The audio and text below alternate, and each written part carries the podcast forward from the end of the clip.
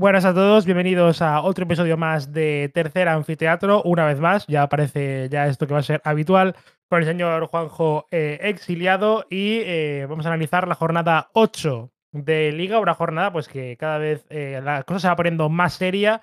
Ya empezamos a vislumbrar los equipos que van a estar en según qué zonas de la clasificación, ¿no? La pelea por el título incluso. Y sobre todo, en la parte baja parece que ya se están poniendo las cosas claras, más o menos es que aún quedan 30 jornadas, pero ya hay una muestra de partido suficiente como para ir viendo quién a final de temporada va a estar abajo y quién arriba. Eh, buenos días, Juanjo. Hola Luis, con muchas ganas de comentar la jornada 8.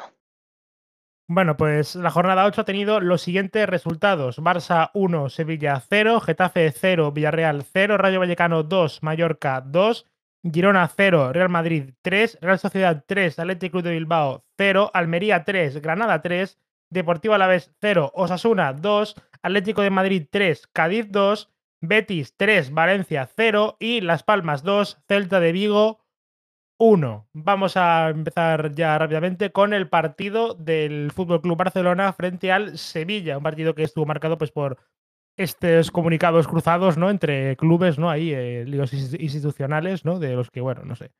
Tampoco conviene mucho hablar en este caso, la verdad. No sé. La imagen de ver a Pepe Castro sentarse en la, en la grada así como si fuese un, guiri más fue graciosa, la verdad. Pero vamos al partido. Eh, que se presentó con los siguientes once. El Barça salió con Ter Stegen en portería, Cancelo, Koundé, Christensen y Valde en defensa. Centro del campo para Rafinha, que jugó prácticamente de interior, Gaby, el Gundogan y arriba Lamin Yamal, Lewandowski y Joao Félix. Por parte del conjunto nervionense, Orian Nilan de portería, ya se está haciendo habitual, me parece que le ha quitado el sitio completamente a Marco Dimitrovic. Juan Luis Sánchez, Loic Badé, Sergio Ramos y Adía Pedrosa en defensa, doble pivote para Gibril Show y Joan Jordán, del cual luego tenemos que hablar largo y tendido. En, línea de tres cuartos, Lucas Ocampos, Iván Rakitic e, y Eric Lamela. Y arriba, Dodi Luquevacchio. Pues a ver, a mí me parece este partido como un que el Barça jugó mejor de lo que dice el resultado. Es cierto que el Sevilla compitió bastante bien. Y es cierto que a pesar de la derrota para el conjunto andaluz, yo creo que eh, es un partido que yo diría que incluso puede acrecentar las, las sensaciones positivas, ¿no?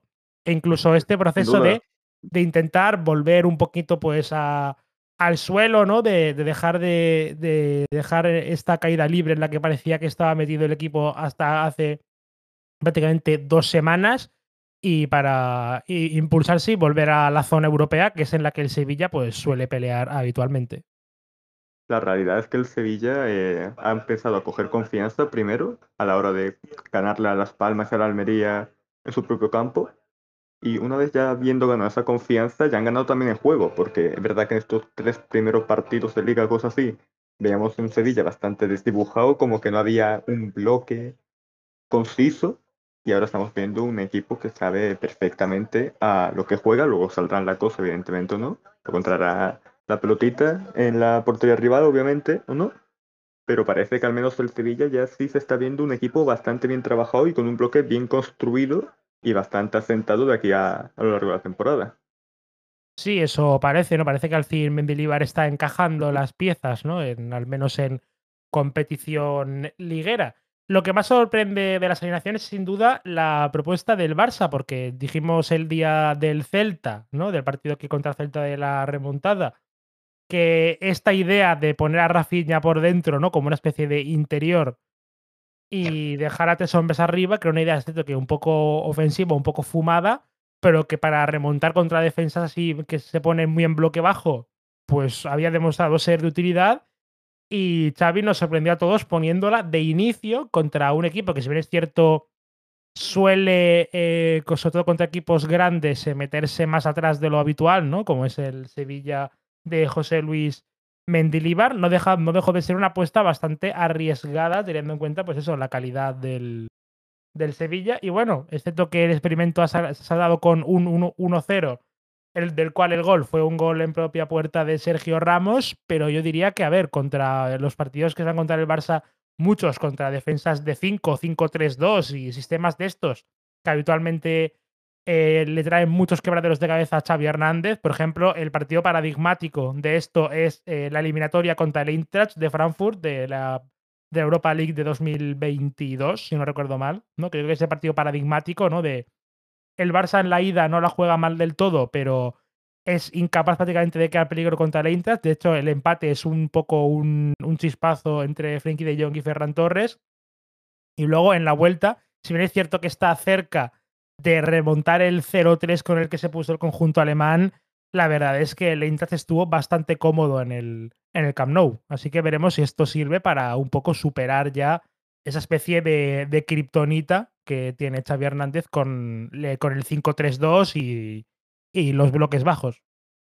Y más teniendo en cuenta que más en Liga hemos visto un Barça que se ha tenido que enfrentar al Celta, que juega en ese 5-3-2 el cual sí que es verdad que le costó durante los primeros 80 minutos, luego ya cuando se abrió la lata consiguió remontar el encuentro, y además recordemos que también que antes del Barça-Sevilla ya había jugado el Barça contra el Mallorca en tierras mallorquinas, con ese impactante empate, ¿no? Y gol de Abdon Prat en la primera parte tal, que dio ese 2-2 de, del Mallorca contra el Barça. Así que parece que este invento de Rapiña como en ese medio centro contra este equipo de bloques bajos como el Sevilla, que en este caso, que ya sabemos que el Sevilla contra los grandes suele jugar más bien a un equipo, suele ser un equipo de bloque bajo, bastante reactivo, de buscar a campos en banda para la contra tal, y parece que a pesar de la del, de que hayan estado un tanto erráticos de cara a portería del Sevilla, parece que les ha funcionado el plan de juego.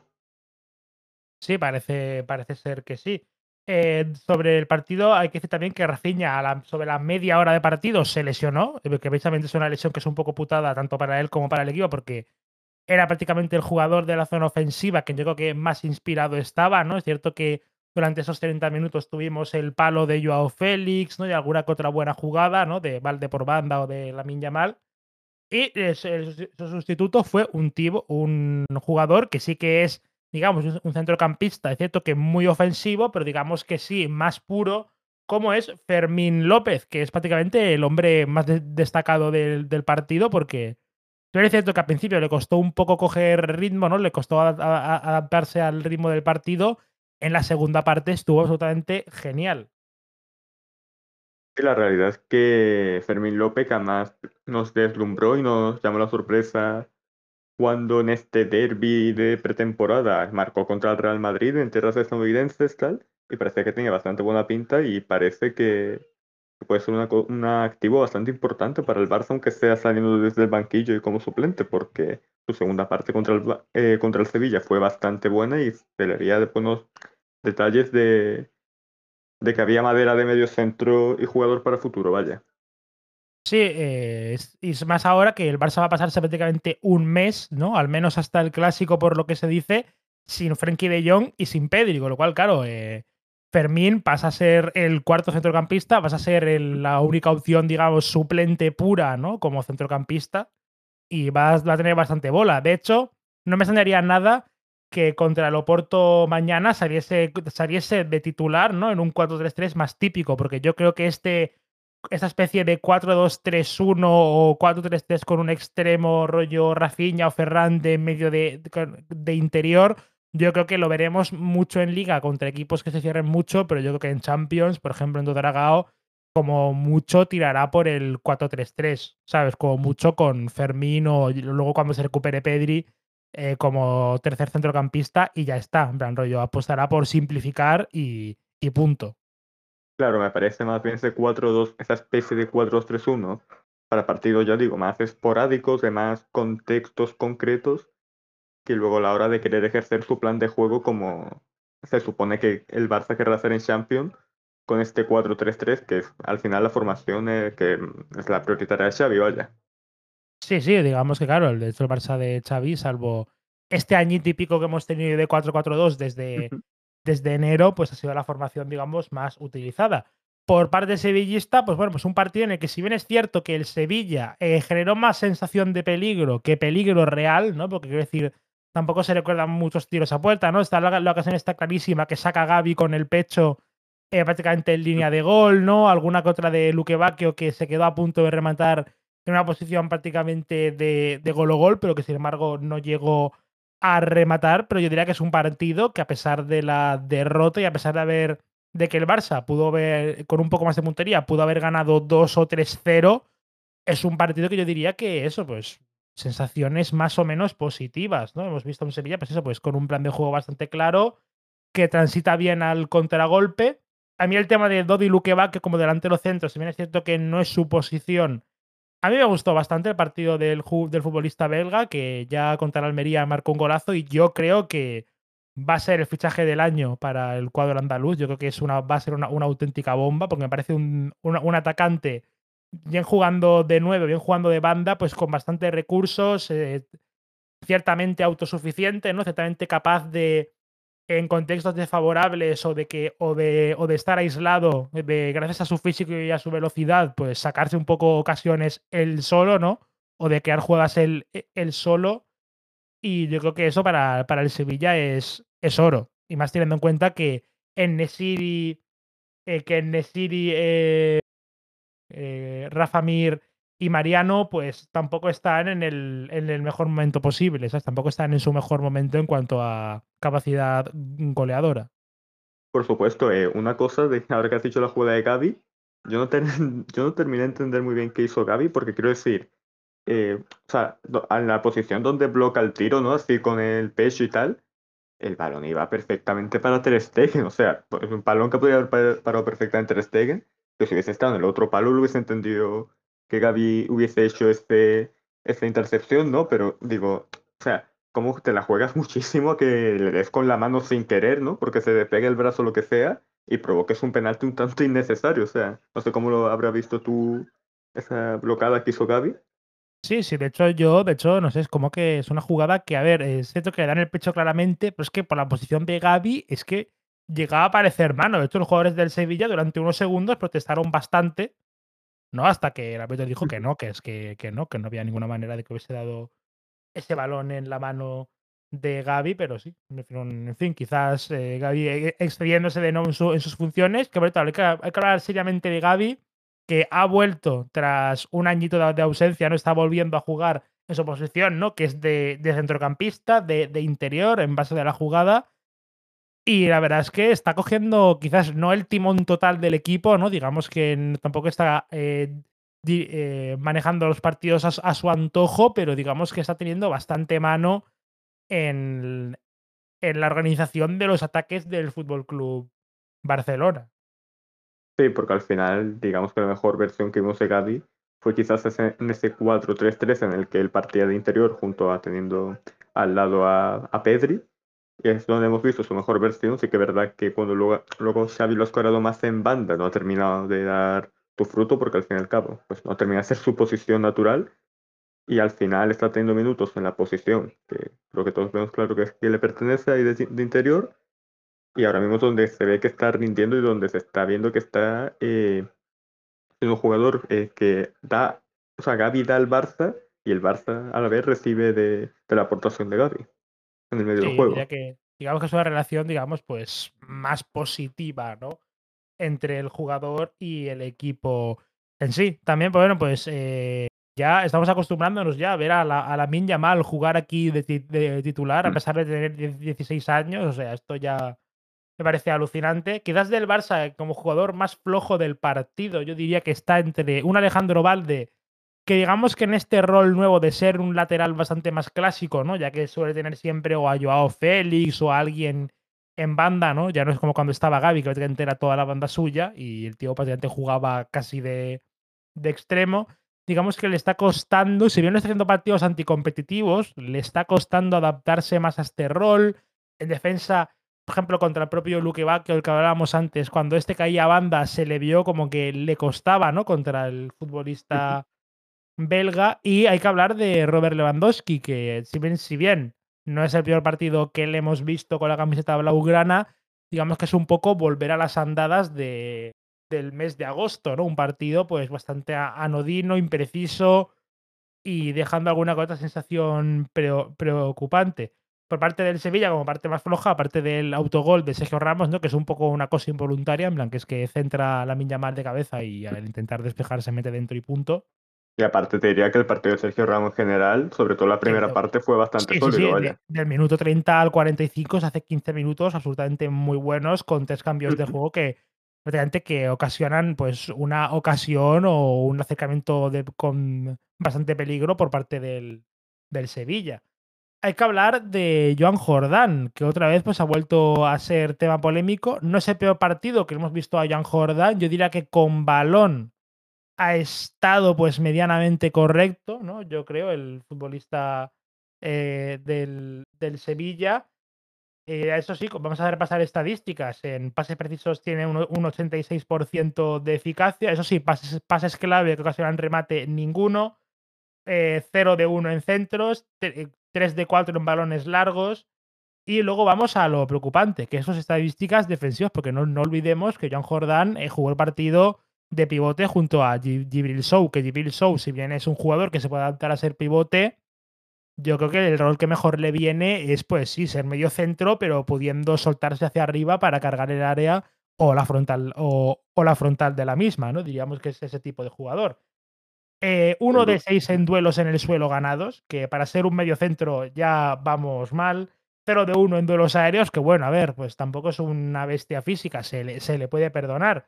11 pérdidas, una falta, 0 faltas recibidas, 0 despejes, eh, una, una entrada, solamente una entrada y regateado cuatro veces. Quiero decir, que eso Quiero decir, eh, hay cierto resquemor, ya sabemos desde hace tiempo, por parte de la afición sevillista con Joan Jordán, ¿no? Porque lleva prácticamente dos años, dos años y pico siendo un centrocampista terriblemente plano y hoy pues ha vuelto en este partido del, del viernes, volvió a generar debate.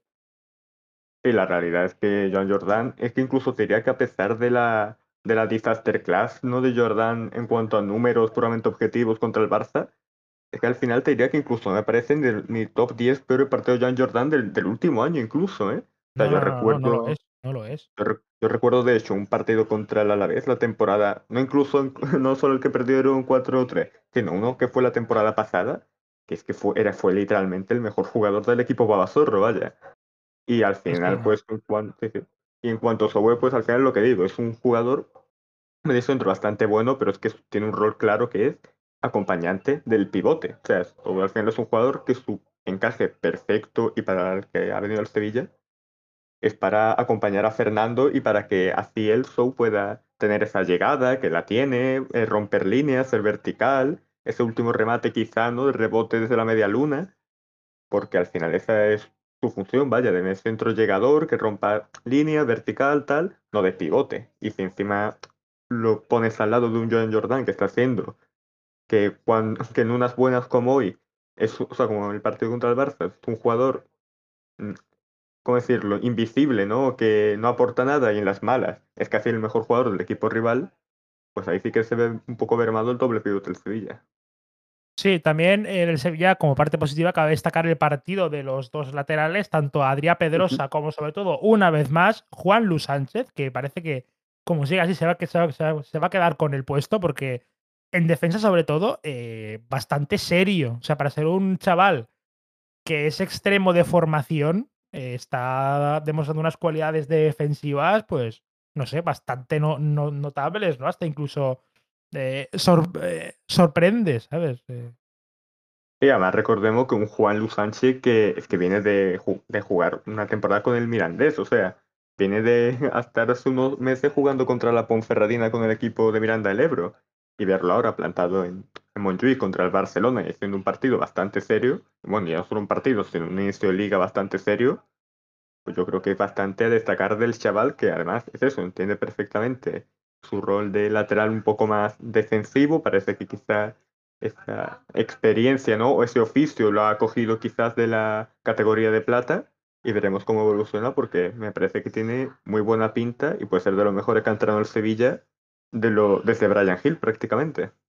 Sí, sí, porque tampoco, por ejemplo, Quique Salas, Carmona y demás, no, parece que. Carmona quizá, pero creo que Juan Luis tiene quizá más madera de, de, futbolista para años en Sevilla. Sí, más, más nivel de primera división, diría yo. Uh -huh. Bueno, más vamos eso, a quizá. pasar. Sí, sí. Vamos a pasar al siguiente partido, que es el Getafe 0, Villarreal 0. Un partido que estuvo marcado pues un poco por la polémica en la primera parte, ¿no? Esta jugada eh, de pressing catch de, del señor eh, Damián Suárez, si no recuerdo mal. Creo que fue, creo que no sé si fue con Parejo o con Mateo Fue con Pedraz, incluso con, con- Pedraza te diría. Creo que, con sí, creo que fue con Pedraza, ¿no? En la que, bueno, es cierto que, no sé, eh, es cierto que la- el árbitro no puede ver absolutamente todo lo que pasa en el área, pero no sé, el VAR, a ver, Pero está el que yo creo que es agresión de Damián Suárez, creo. Hombre, yo creo que por algo hay algo que se llama eh, videoasistencia al referí, ¿no? Al árbitro, al, árbitro, vaya. No sé, me parece demencial lo del Getafe. Quiero decir, yo entiendo que haya equipos que tengan que jugar eso al otro fútbol, que sean así canallitas, tal. Vamos a ir más lejos. Para lo que comentaremos ahora, la vez Osasuna son típicos equipos del norte, intensos, de juego directo, tal. Y yo entiendo que al final cada uno tiene sus armas, pero es que el Getafe practica literalmente la violencia contra, contra el equipo rival. O sea, es que incluso cuando van a quitar eh, los balones, ¿no? Y a la hora de las entradas y de ser intensos, literalmente agreden, tío. O sea, yo no entiendo por... Y lo peor es que al final, bueno, al Getafe, pues porque no le queda otra, o al final es su forma de, de jugar y entender así el fútbol, ¿no? Pero, tío, que los propios árbitros vean como a lo mejor Damián Suárez le mete un empujón a, a, Gerard Moreno en el propio al Getafe y no digan nada, ni leche, ni, ni amarilla, ni penalti, no sé, me parece mm, ridículo, ¿no? Esta protección arbitral contra, con el Getafe. Sí, sí, digamos que eso, que eh, no sé, quizás un poquito de excesiva permisividad, ¿no? Con el conjunto madrileño, ¿no? Con los, con los azulones estamos viendo en este inicio de temporada. Por parte del Villarreal, bueno, pues el Villarreal, digamos que ya se notaba desde el principio el típico partido que juegas en el Coliseum, ¿no? De que el Getafe, el perro del hortelano, ni juega ni te deja jugar. O sea, que es como si va el partido a su terreno y pr- prácticamente el partido eh, para el rival es extremadamente incómodo ya desde el inicio. Y la cosa fue a peor con la expulsión clara y bastante tonta de Alejandro Baena, que sí que es cierto que le tiran, que es un agarrón que tiran al suelo y tal, pues un poco sin venir a cuento, pero no sé, que le metes un, codazo en, en la boca al pavo, pues no sé, yo creo que es un poquito pasarse. Yo creo que esta mecha corta, ¿no? Que está demostrando Alejandro Baena en este inicio de su carrera, yo creo que es eh, su principal hándicap, ¿no? Y lo que hace, pues que quizás no, que de momento pues no esté alcanzando las cotas a las que yo creo que su calidad sí que le, sí que le puede permitir llegar. La cosa, mira, igual que he criticado el Getafe ahora por su excesa excesiva presionidad de los árbitros y su forma de ejercer la violencia en el fútbol, vaya, eh, Alex Baena yo creo que ya se lo tiene que hacer mirar ya Pacheta, hablarlo ya con él, eh, a lo propio, no sé, el propio capitán, parejo, lo que sea, porque no es que tú digas, no es que el contexto del partido contra el Getafe, porque al final se lo comen a su terreno, que también, ¿no? Pero es que a lo mejor tú te miras cinco partidos del Villarreal del año y medio que lleva Baena en el equipo, en el equipo Groguet, es que en todos los partidos se nota que siempre va muy pasado de revoluciones, que siempre va muy al límite, hasta que al final, pues, con el, como en el partido de este fin de que le mete ese codazo claro y expulsión roja y completamente merecida, vaya. Sí, ya lo vimos también, por ejemplo, en la Eurocopa Sub-21, ¿no? La, final contra Inglaterra, que no lo, no lo expulsaron por protestar y por empujar, básicamente de, de milagro. O sea, el árbitro estaba hasta, hasta, hasta los putísimos cojones de él. O sea, ya, o sea, no, no lo, no lo echó básicamente porque, porque no. Y porque en el minuto 65 decidieron sacarlo de- del campo por, yo qué sé, por, por, por precaución, básicamente, porque es que se veía venir que lo, que lo, que lo iban a echar. La cosa es que ya esto de esta violencia, ¿no? Por así decirlo, de vaina a la hora de jugar al fútbol, ¿no? Y esta, e- este excesivo ir al límite por su parte, yo creo que esto ya, te digo, tendrían que cortarlo de raíz o al menos intentar aplacarlo quien sea, porque es que al final se va a convertir casi en un defecto, porque al final Baena es un jugador que tiene talento, es un jugador con muy buena pegada, bastante polivalente, tal, es un activo muy importante del Villarreal. Y si sigue así con esta mesa corta, pues alguien ya tiene que, que hablar con él y cortarla de raíz para así poder seguir siendo ese jugador que tanto aporta y tan útil es al equipo del submarino amarillo.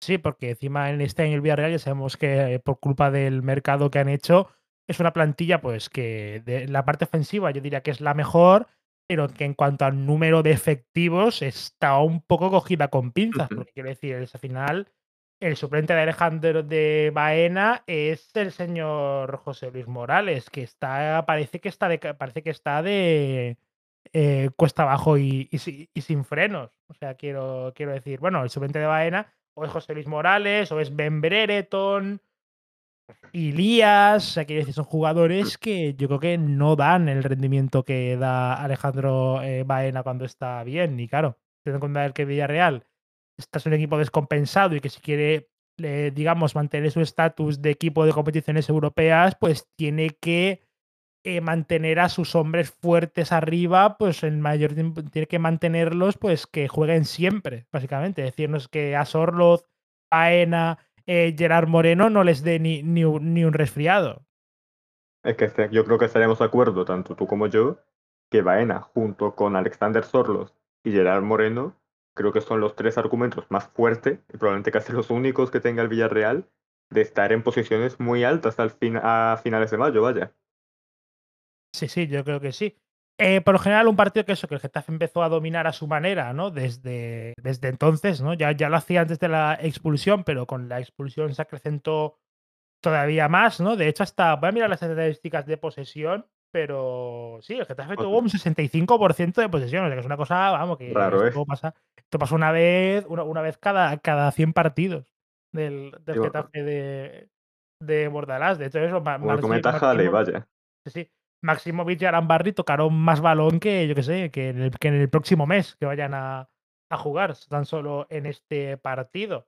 Y en Villarreal, pues eso, pues que tuvo que ponerse en mono de trabajo y tirar todos a defender, dejando a Alexander Sorlo prácticamente eh, aislado arriba, ¿no? Como única, eh, básicamente para quitarse él solo, sacar al equipo y, y, rascar algún contraataque, ¿no? Que alguno sacó más o menos peligroso, pero no llegaron a ser ocasiones tampoco excesivamente claras para el submarino amarillo y un Getafe que eh, a medida que avanzaba el tiempo iba acercándose cada vez más a la portería de Philip Jorgensen, del cual es cierto que es un portero que tanto a ti como a mí nos deja dudas, pero podemos decir sin ningún tipo de, de, equivocación que, que, realizó el sábado pues eh, su primer gran partido desde que está jugando pues con el primer equipo del, del Villarreal.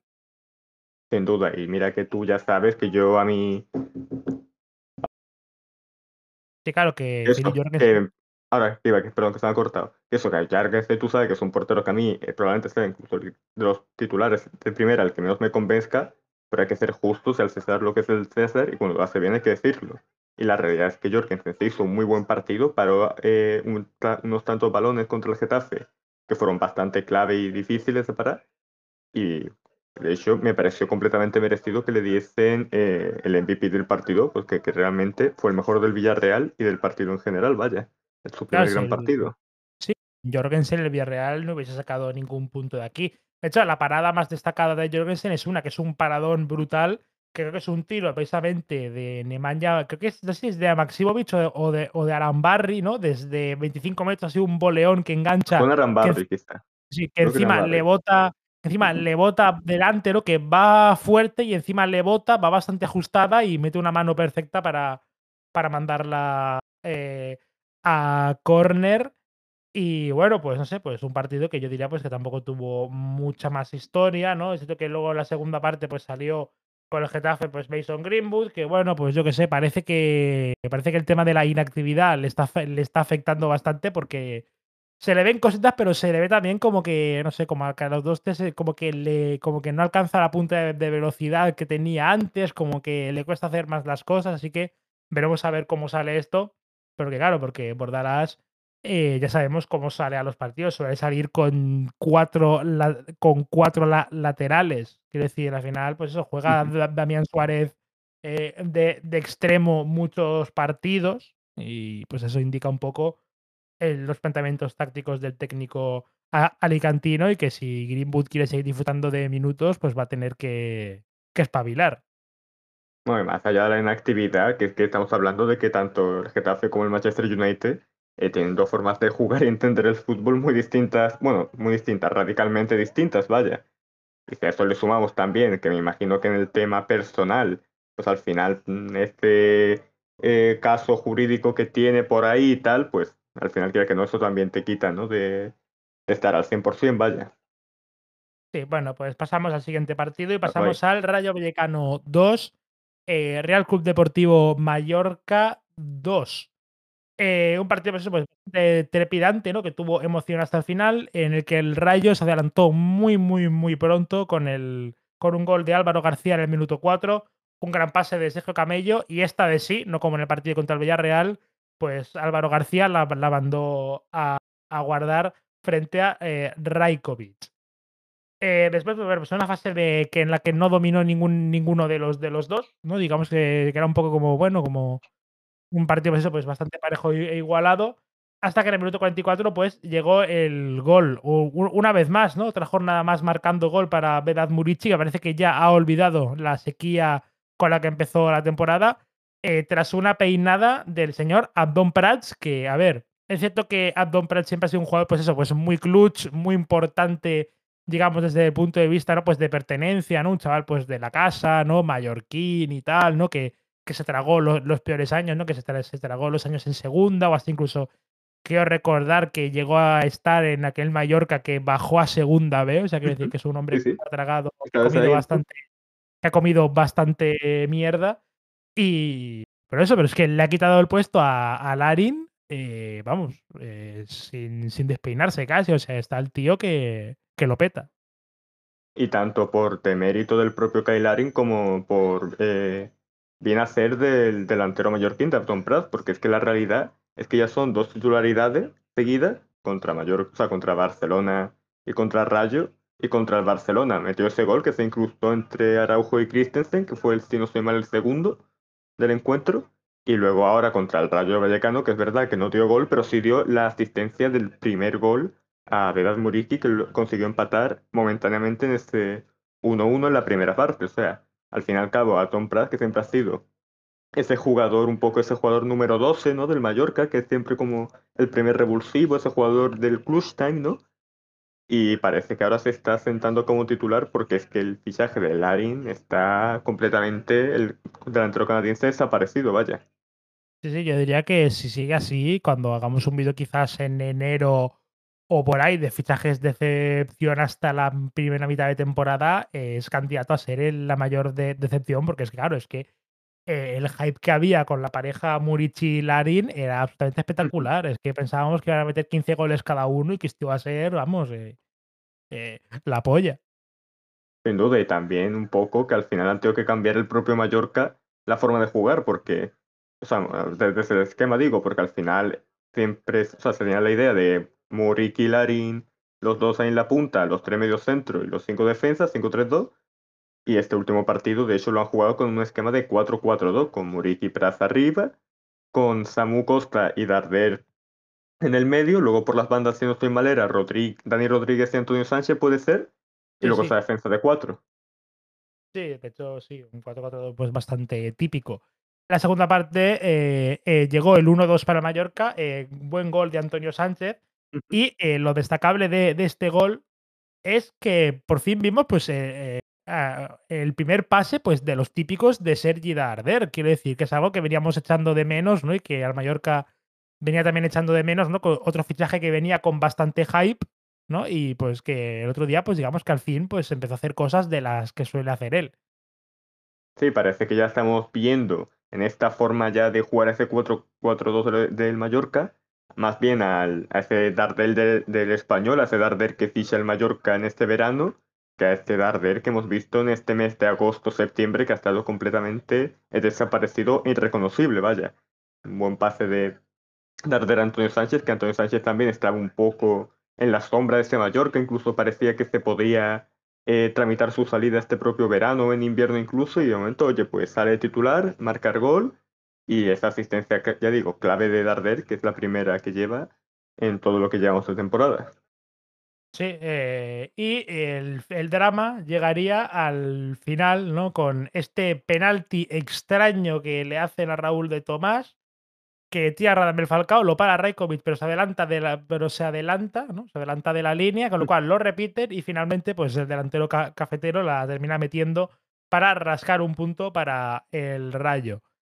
Eh, pues una jugada bastante polémica porque el penalti es muy dudoso. Quiero decir, yo las pocas repeticiones que he visto, yo no alcanzo a, saber si hay o no hay penalti. Decir, es como una jugada bastante rara. Es como que está Raúl de, Tomás de espaldas. El, digamos que la entrada del defensa tampoco es muy aparatosa, pero parece que le da, pero a lo mejor no es suficiente, pero a lo mejor sí, no sé. Encima Raúl de Tomás se cae de una forma pues un tanto tragicómica también. Y bueno, yo diría que el tema de que se adelanta Rekovic, yo creo que es objetivamente se adelanta. Yo creo que esto sí que, si la norma es así, que quizás es una norma un poco injusta para los porteros, pero si está, pues yo diría que aquí el portero serbio eh, comete una infracción, pero la cuestión aquí es el, el primer penalti, que es por lo que digamos, pues mucha afición mallorquinista está protestando. Sí, la verdad que es el típico penalti que yo creo que hubiese decidido, lo que hubiese decidido el árbitro, yo creo que no estaría mal. ¿sabes? Al final es el típico penalti que tú dices, bueno, tú hubiese pitado que es penalti bien, pero si lo hubiese dado como, eh, vamos, que si no lo hubiese dado por válido, pues tampoco creo que hubiese habido gran problema. Así que, ¿verdad? Porque al final, pues oye, es un penalti ya en los minutos ya finales, de un 2-1, de un tiempo de descuento también larguito tal, y al final, pues claro, eso al final tiene a Mallorquín, pues le tiene que sentar como el culo, y más teniendo en cuenta que ya son dos puntos que pierde la temporada, pero y al cabo es decisión de, del árbitro. No hay mucho que hacer ahí. Bueno, pues pasamos ahora a un partido eh, al Girona 0, Real Madrid 3, el partido, digamos, estrella, entre comillas, de la jornada, junto con el Barça-Sevilla que ya hemos comentado antes, y un partido en el que Girona salió con Paulo Gazzaniga en portería, defensa de Jan Couto, Eric García, Dali Blind y Miguel Gutiérrez, el centro del campo para Chigankov, Yangel, David López, Alex García y, y Sabiño, y arriba Artem Dovic por parte del Real Madrid, Kepa en portería, defensa para Camavinga de lateral izquierdo, que es una cosa que digamos que eh, al chaval yo creo que no le hace mucha gracia jugar de lateral izquierdo. A Ancelotti tampoco le hace mucha gracia ponerlo ahí porque piensa que es un poco putada, ¿no? Meter al chaval ahí, un poco tenerlo ahí encerrado. Y la opción del Madrid, pues digamos que tampoco le hace de especial ilusión ver a Camavinga, que es, que es un fichaje que llegó pues como un mediocentro interior eh, pues eh, con un potencial de dominarlos a todos, pues verlo de repente de lateral izquierdo, pues simplemente de parche porque no hay ninguno mejor, pues digamos que es un poco bajón.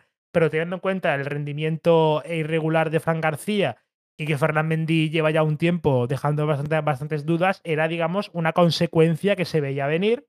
Centro del campo para Fede, para Fede Valverde, Chouamini y Tony Cross, media punta Bellingham y arriba Joselu y el retornado Vinicius Jr. ¿Qué opinas del tema de Camavinga? Bueno, Camavinga al final es un caso curioso porque quiero decir, Camavinga con lateral izquierdo no termina de convencer en el propio Camavinga, en el tiene la afición, es como que es algo que se siente siempre como muy de contexto, como muy eh, por la propia situación, pero es que luego Camavinga juega el lateral izquierdo y es el mejor lateral izquierdo que tiene el Real Madrid y es donde mejor ha estado jugando, el, bueno, yo creo que ha sido lo mejor minuto de Camavinga de esta temporada, incluso diría yo, porque hay veces que también lo ha puesto Ancelotti a Camavinga de 5 haciendo las funciones y labores de pivote. Y se ve que no, que no tiene este, que es muy buen interior, pero parece que para interior también quiere a Fede Valverde, que le, yo creo que encaja bastante bien Fede Valverde en este esquema del rombo, y a Tony Cross, que está en, un rendimiento bastante bueno, y al final pues es un poco la cosa, está ahí entre medias de interior lateral, y al final cuando viendo el mal nivel que hay ahora mismo entre Fran García y Mendy, pues sale Camavinga, que al final da esa potencia por la banda, porque es un tío con bastante eh, poderío de físico. Es una auténtica bestia, o sea, físicamente, físicamente es eh, sobrecogedor eh, Eduardo Camavinga. Sin duda, y si esta potencia en la banda desde el lateral tal, la combinas también con una buena eh, técnica y saber entender del juego, pues te queda que al final Camavinga, siendo interior, es el mejor lateral izquierdo que tiene el Real Madrid a día de hoy. Veremos a ver. Claro, veremos luego en Europa porque esto puede ser una limitación competitiva. Ya lo vimos el año pasado que contra Bernardo Silva en aquel 4-0 del City sufrió bastante. De hecho, eh, prácticamente parecía indetectable el portugués para él, ¿no? Entre que Bernardo Silva se mueve bastante y él como que tiene algunos automatismos, ¿no? De ser, de ser interior, ¿no? Pues en, la cabeza, porque ha sido prácticamente centrocampista casi toda su, casi toda su, vida hasta ahora. Y veremos a ver cómo sale esto. Pero bueno, es una cosa que no le hace gracia a nadie. Yo creo, que ni al, ni, al, propio Camavinga, yo creo que tampoco le, hace gracia que lo metan ahí. Ancelotti como que le da, le da hasta cierta penilla, ¿no? parece que, por lo que se destinan reglas de prensa, parece que al italiano le da como cierta penilla ponerlo ahí, ¿no? Como, ay, pobrecito, pero no sé. Es, es lo que hay. Claro, y que a nivel, eh, incluso te diría ya que incluso a nivel entidad queda raro, ¿no? Porque al final un equipo como el Real Madrid. Claro, que, que tengas disponer de un parche tan jodidamente claro que es un parche, como poner al señor Cadavinga de lateral, pues un poco como coño, no sé, no es algo que no te esperas en un Real Madrid. Y de esta merecida inversión que ha hecho por Cadavinga, o sea, que al final creo que fueron casi 40, 50 millones, ¿no? Entonces, claro, queda un poco raro. Si pones a Nacho, ¿no? En una de parche, pues es un chaval de la casa, un jugador de la cantera, tal. Pero claro, Camavinga que te ha gastado casi 50 millones, que viene en teoría para revolucionar este cambio generacional de la CKM a la Schuamení Camavinga Bellingham, que veremos cómo será en el futuro, y que ahora esté jugando lateral izquierdo, es incluso que hasta el propio, o sea, daña incluso, entre comillas, un poco la imagen de, del Real Madrid a la hora de la política de fichaje. Sí, es como un poco una consecuencia ¿no? de la planificación, pero bueno, si parece, si empieza a florecer ahí como lateral izquierdo y se, se convierte en uno en uno de los, de los mejores en su posición o en un lateral competitivo, pues bueno, pues bien por él, yo qué sé. Nunca, nunca se acuesta uno sin saber algo nuevo, ni tan algo nuevo, incluso de sí mismo. Eh, un partido que empezó pues con un dominio claro del Girona, de hecho tuvo, tuvieron, tuvieron, un par de ocasiones más o menos claras, también está el tema este de este penalti también dudoso que no pitaron a Jude Bellingham. Hay árbitros en radios que dicen que es penalti clarísimo. Hay otros que dicen que es involuntario a pesar de que Bellingham se mueva, porque como tiene la mano en el suelo, aunque se mueva un poquito, pues tampoco es voluntaria. En fin, el típico debate de las manos de toda la vida. Eh, no se pitó penalti. Y eh, al poco tiempo precisamente de esa jugada, en el minuto 17, eh, gol de, de, José Lu, que bueno, que tampoco está siendo pues el delantero de todos los tiempos, pero yo qué sé, el tío, pues eh, la mitad de las que le llegan las mete y pues con eso va, va tirando para adelante. Sí, la verdad que al final José Lu es un delantero que ya sabemos todo que para la liga te viene de escándalo, porque es un jugador que conoce perfectamente la liga, es un jugador que ya tiene también su cierta experiencia tal, y que es un tío que como ya vimos en el español la temporada pasada, incluso en la última el último año con él a la vez, es un tío que con poco puede llegar a hacerte gol. Y al final, pues ya digo, primera jugada tal, pum, gol de José Lu. Sí, a partir de ahí, digamos que el partido fue completamente cuesta abajo para el Real Madrid. De hecho, empezó a dominar bastante el conjunto blanco, ¿no? Un poco a su antojo el partido. Gran partido de, de Chouameni y de Tony Kroos. Bueno, lo, de Tony Kroos ya es lo típico, quiero decir, centrocampista histórico, eh, absolutamente legendario, eh, dominador de los últimos 7-8 años en el panorama europeo, junto con Luka Modric y Carlos Enrique Casemiro. O sea, quiero decir, pues eso, pues. Los jugadores de este calibre, ¿no? De este calibre, pues histórico, ¿no? Generacional, pues es lo que, es lo que tienen, ¿no? Que, que te hacen partidazos incluso de forma funcionarial, ¿no? Como si no les costase nada. Y a destacar eso, lo de Chamini, que está teniendo, pues al igual que la temporada pasada, un inicio bastante bueno en todos los, los aspectos. Sin balones, haciendo un pivote pues si bien es cierto que no es tan seguro de vida como lo era Carlos Enrique Casemiro en sus mejores épocas, está pues dando el callo y con balón está bastante como con, con, balón sacándola desde atrás y, organizando, pues está también dando un gran rendimiento. Sí, yo es que, o sea, cuanto más veo a, a como pivote y lo clave que es en el esquema del Real Madrid y su gran rendimiento, es que cada vez entiendo menos porque no ha jugado últimamente titular ¿no? en los partidos anteriores, porque eh, no fue titular sin maldejo en el derby de Madrid, el derby madrileño, no entiendo por qué no se lo inicio, porque es que ya digo, es que me parece una pieza absolutamente clave, la de Chouameni, como el 5 del Madrid, partiendo titular y mamándose los 90 minutos, vaya.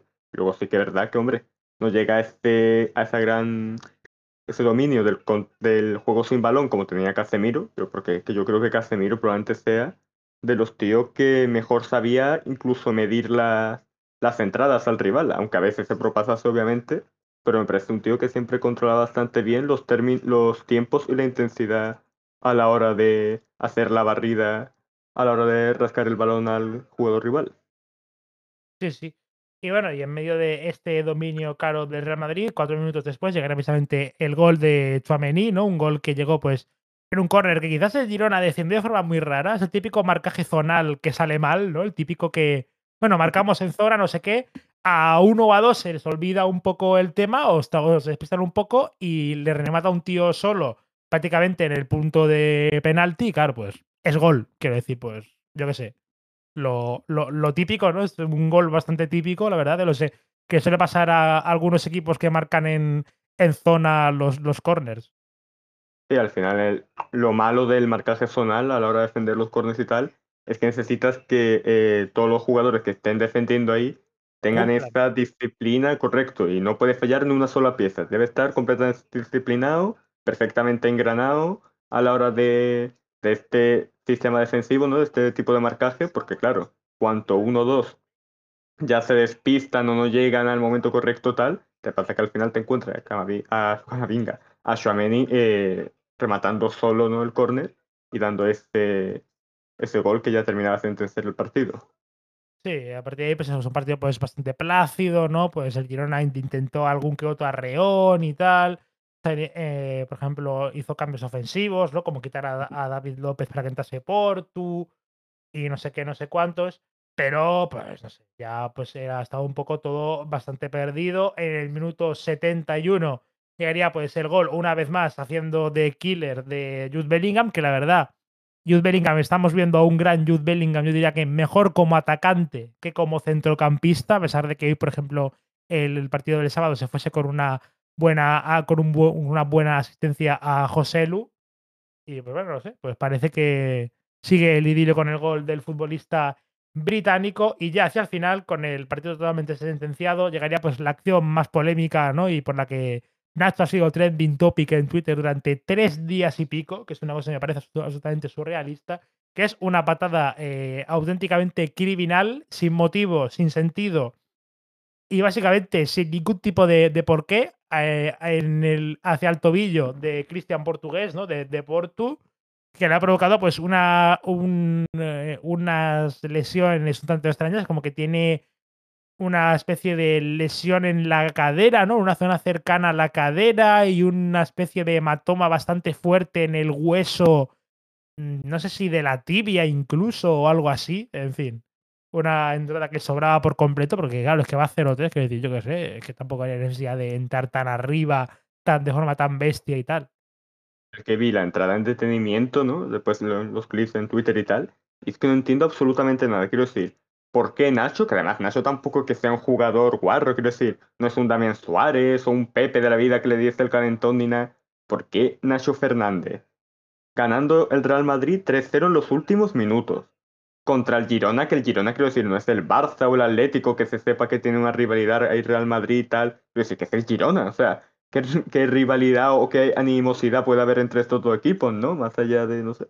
Y encima, eh, porque este tipo de entrada también a Porto, quiero decir, es que yo creo que fuera coña, mejor un poco por teoría conspirativa, pero la, se la tenía guardada por tu por algo, porque es que yo no entiendo mm, absolutamente nada, ni el por qué, o sea, ni por contexto de partido, ni por el propio perfil del jugador ni por la propia rivalidad, ni por momento. O sea, no entiendo absolutamente nada de por qué metió Nacho esa patada eh, tan, de forma tan criminal y violenta hacia, hacia Cristian Portu.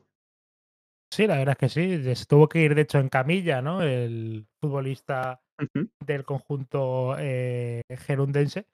Y, pero eso, eh, de, hecho, estamos viendo ahora eh, clips, ¿no? En el programa este de Movistar, ¿no? El día después, ¿no? De, hecho, de jugadores del Madrid en el banquillo, por ejemplo, Mendy, Bellingham, eh, Camavinga y todos estos, flipando y diciendo, oye, pero ¿por qué no le dejas pasar, coño? Que vamos, que vamos 0-3, o sea, que, que no.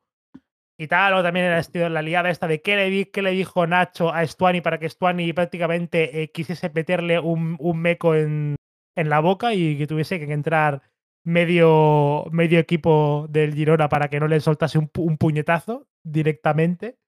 Y luego también está la intervención de Vinicius Junior, que pues no sé, que Vinicius Junior cada vez que interviene en una tangana se cabrea todo el mundo, eh, se cabrea la grada, se cabrea el, árbitro y en fin, así fue el final del, del partido.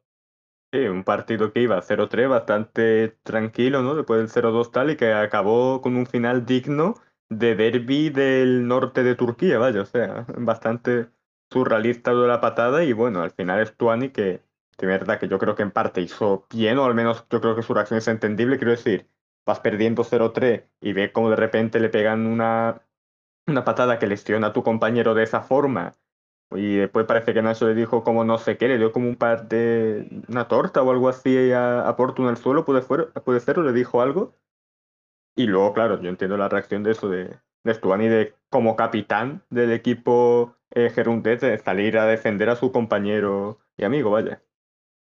Bueno, en definitiva, pues un partido que pone al Real Madrid como líder. Es cierto que sin prácticamente distancia con sus, con sus perseguidores, pero lo pone líder. Una derrota, pues es cierto que un tanto decepcionante, ¿no? Porque se esperaba un partido más igualado, más competido, ¿no? Porque lo bien que venía el Girona, que venía como un auténtico tiro.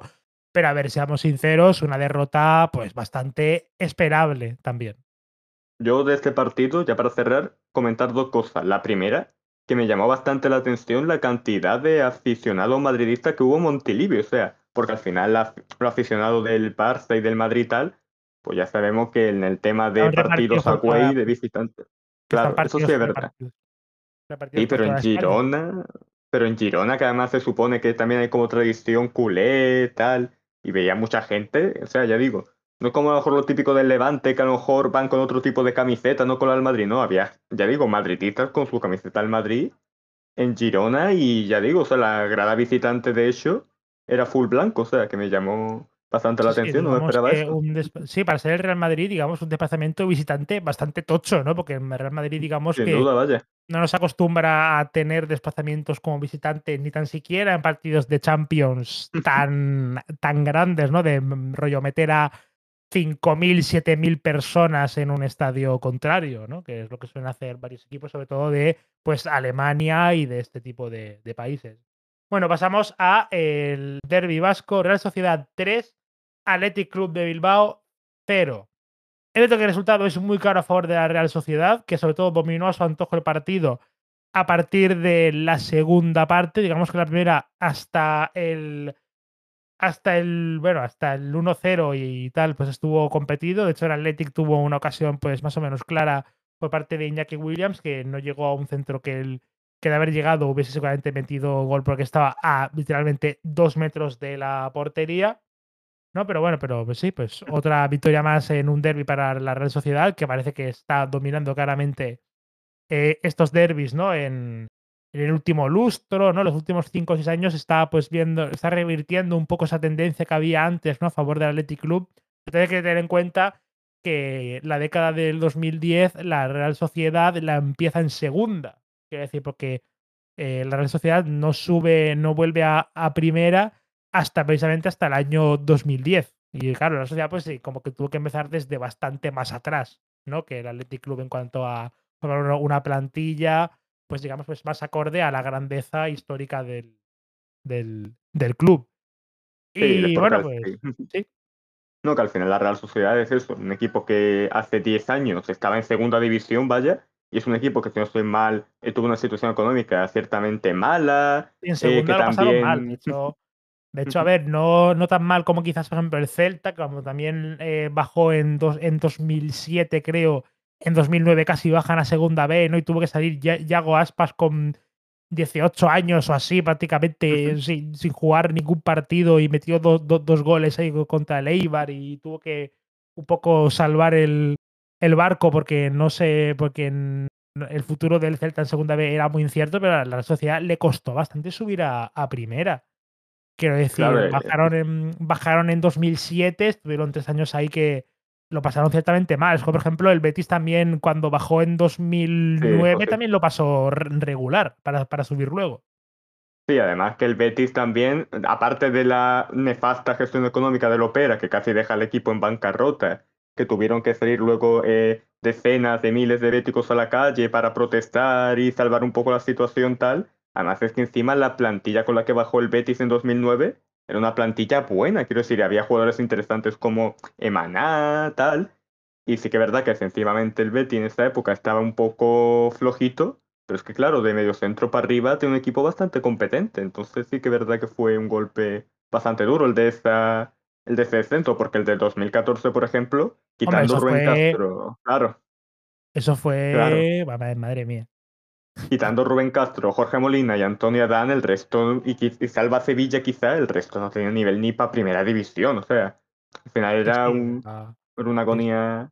Y el, la Real Sociedad, ya digo, en los últimos 10 años ha pasado situaciones son bastante malas, en segunda, no sé mal con una ampliación de capital que tuvieron que hacer, y al final tiene un estadio reformado, están en Champions, tiene un equipo bastante equilibrado, porque al final mucha gente son de su cantera, ¿no? Wimendi, eh, yo que sé también Barrenechea, que parece que este ya sí va a ser el año en el que explote tal, y a la vez jugadores como por ejemplo Takefusa Kubo, que también volvió a marcar contra el Bilbao y que de hecho ahora mismo ha marcado contra el, el Red Bull Salzburgo Champion y que está haciendo una estrella, la estrella de la liga, diría yo, al menos en este inicio.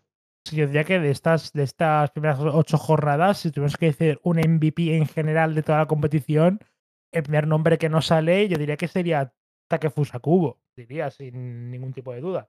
El 1-0 lo marcó Lenormand a la salida de un córner, ¿no? Pues lo típico, pues gol de córner de Robin Lenormand, que no suele marcar muchos goles, a pesar de que, por, de, a pesar de que de ser un defensa ciertamente fiable en duelos aéreos. En la segunda parte, muy prontito llegaría ese segundo gol de Takefusa Kubo. Eh, aquí pone que es asistencia de Umar Sadik, pero yo creo que viendo la repetición, el delantero nigeriano ni la toca. Yo creo que aquí es como, bueno, como el tío, pues no sé. Intentó darse la media vuelta para controlarla y el balón le pasó un poco de largo, ¿no? Le llegó a Cubo que definió bastante bien ante una y Simón.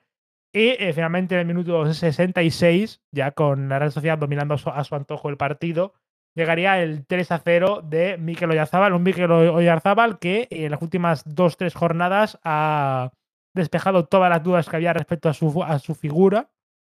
Y claro, eh, digamos que ha hecho que eso, que el debate que había, ¿no? De, de que a lo mejor la Real Sociedad sufría en el tema del delantero centro porque los dos delanteros puros que tiene eh, están bastante mal. Andrés Silva viene de una lesión pues un tanto extraña.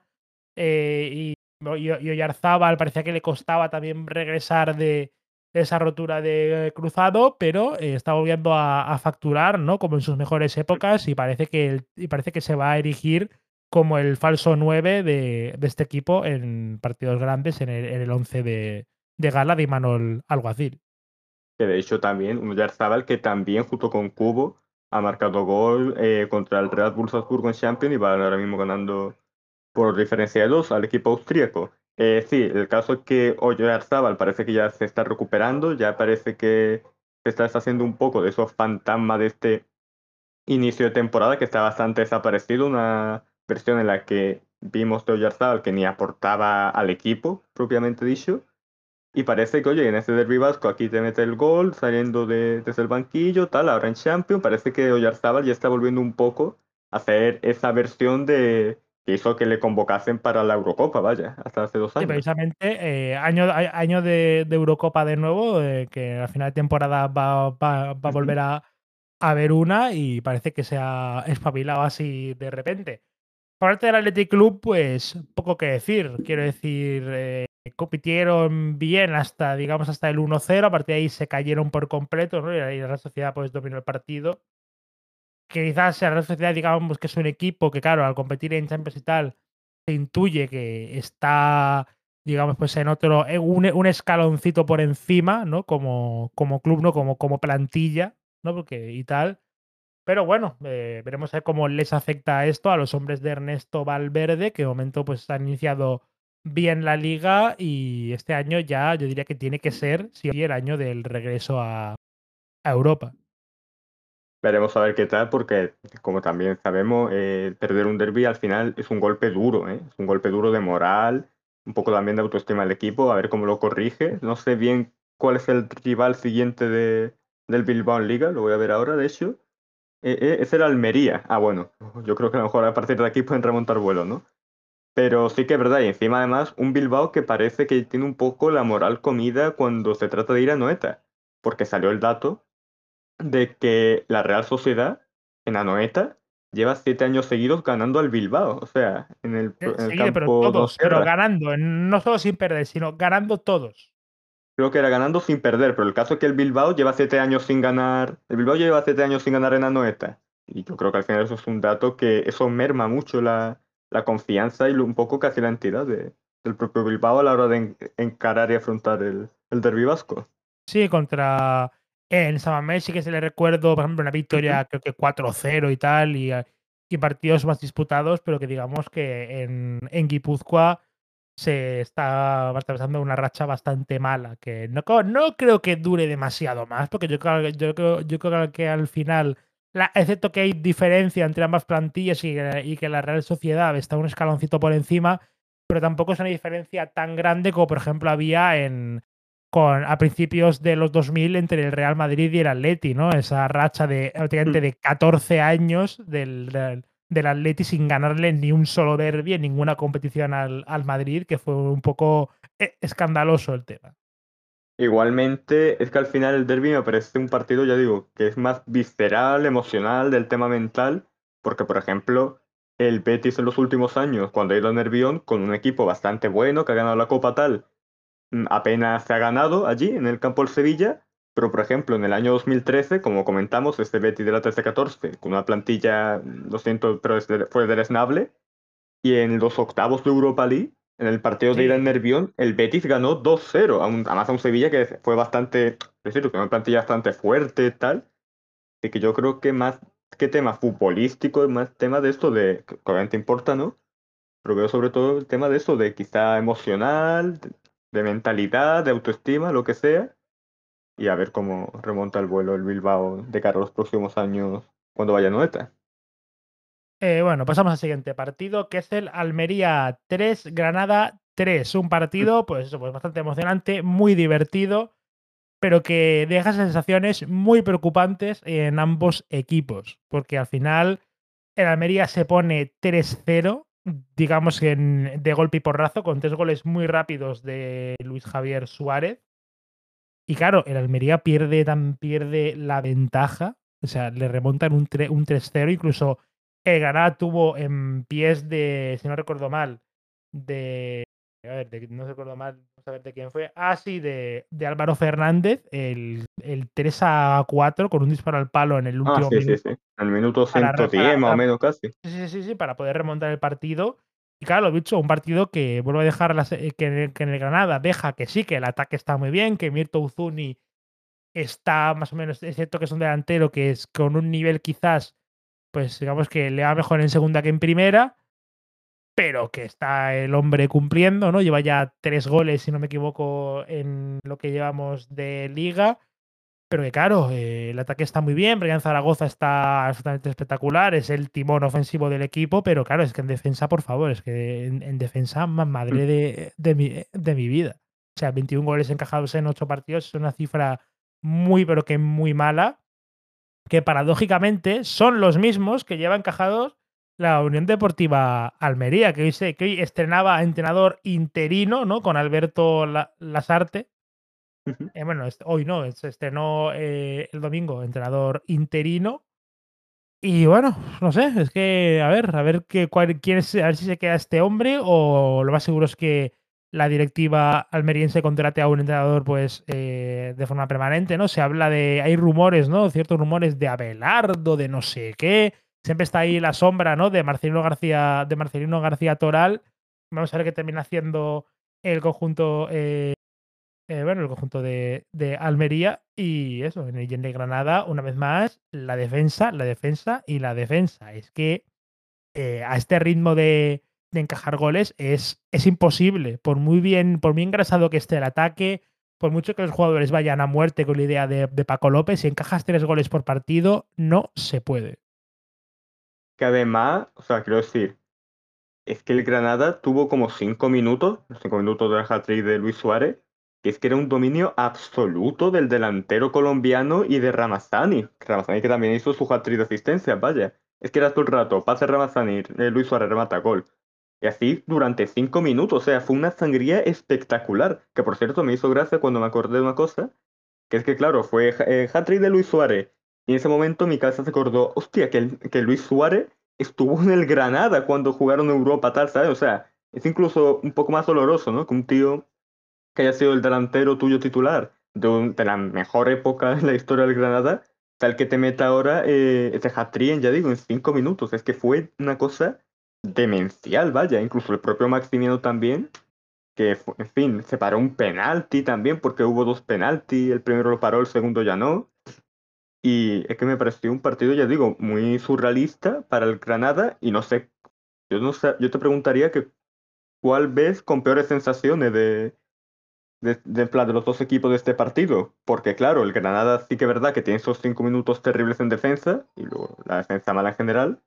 Pero es que la Almería, en tu casa, ganando 3-0, te remontan, o sea, no solo te empatan el 3-3, sino que encima casi acabas pidiendo la hora y encima se te lesiona Edgar se te lesiona, si no estoy mal, Leo Batistao creo que fue también, y se te Luis Suárez. Y Luis Suárez fue el que te marcó el hat-trick, y en camilla además el delantero colombiano, o sea, me parece absolutamente dramático lo que se vivió en el Almería por parte de los locales. Sí, sí, es que es un partido que, a ver, yo diría que, el, yo diría que, que me da las sensaciones el, el, Almería, más que nada por sí, la decepción.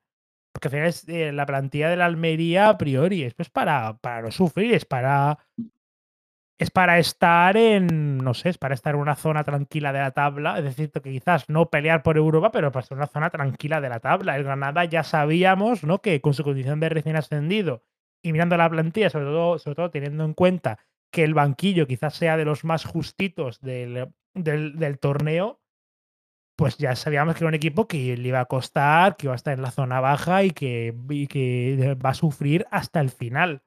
¿no? Ya se veía venir. Lo que no nos Claro, esperábamos quizás era, eh, era esta forma absolutamente tan desastrosa de hacer aguas en defensa, porque lo de Ignacio Miquel, Raúl Torrente y, y, el, y el domingo Gerard Gumbau, eh, por, por favor, o sea, es una cosa que, madre, que en fin. Pues sí, es que ya digo, ya va a ser muy difícil remontar la dinámica de Almería, porque has ganado 3-0 en la primera parte y ahora te empata 3-3 el Granada, que además el Granada sí que es verdad que tiene cosas interesantes ofensivas, ¿no? Brian Zaragoza, Mirtuzun y tal. Pero quiero decir, si un rival tuyo directo de la permanencia, porque es lo que aspira ahora mismo ambos equipos, te empatas y un partido de esta forma, un papelón muy gordo del azar sobre el entrenador que venga de intentar levantar la moral y subir el ánimo a esta plantilla, porque es que ya digo, ha sido un golpe emocional bastante, bastante duro para el equipo almeriense. Sí, sí, eh, de bueno, leyendo la tabla, eh, son penúltimo y último. He ganado, empatado en Granada con cinco puntos, empatado con el Celta, que es el decimoctavo, y el Almería es colista con tan solo tres puntos y es el único equipo de toda la competición que aún no ha ganado un partido. Estamos en la jornada 8 encarando la 9, que No, este fin de semana.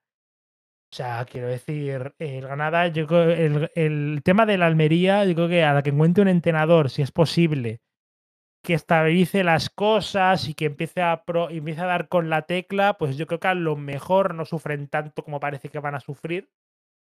Y lo de Granada, eh, claro, eh, la solución cuál es? Yo diría fichar, fichar un central o hasta incluso dos en enero, diría que eso es, eso es primordial. Vamos, de cajón, si el Granada no, no ficha a ningún defensa en enero, yo creo que se van para segunda de cabeza, salvo que no sé, salvo que de repente eh, a Ignasi Miquel o a Raúl Torrente o a alguno de estos, pues le, de, le cambie el chip, ¿no? O de repente, o de repente empieza a entrar en una racha positiva. Porque es que, madre mía, es que están, es que, es que están haciendo agua. Es que diría que eso, que Ignasi Miquel, Raúl Torrente, eh, Miguel Díaz. Rubio y tal, es, están siendo de lo- la peor línea de centrales de, de primera división. Y mira que el Almería con Edgar y tal está también haciendo bastantes Y, cagadas. y también ahora de la Almería, cómo se come constantemente Brian Zaragoza Chumi, que sí que es verdad que al final Brian Zaragoza es ese tipo de jugadores que ya solo con su presencia por la banda, tal, es un jugador que crea peligro, que atrae jugadores rivales, tal. Pero el baño, o sea, el baño que le dio Brian Zaragoza a Chumi, eh, que fue tremendo también, vaya.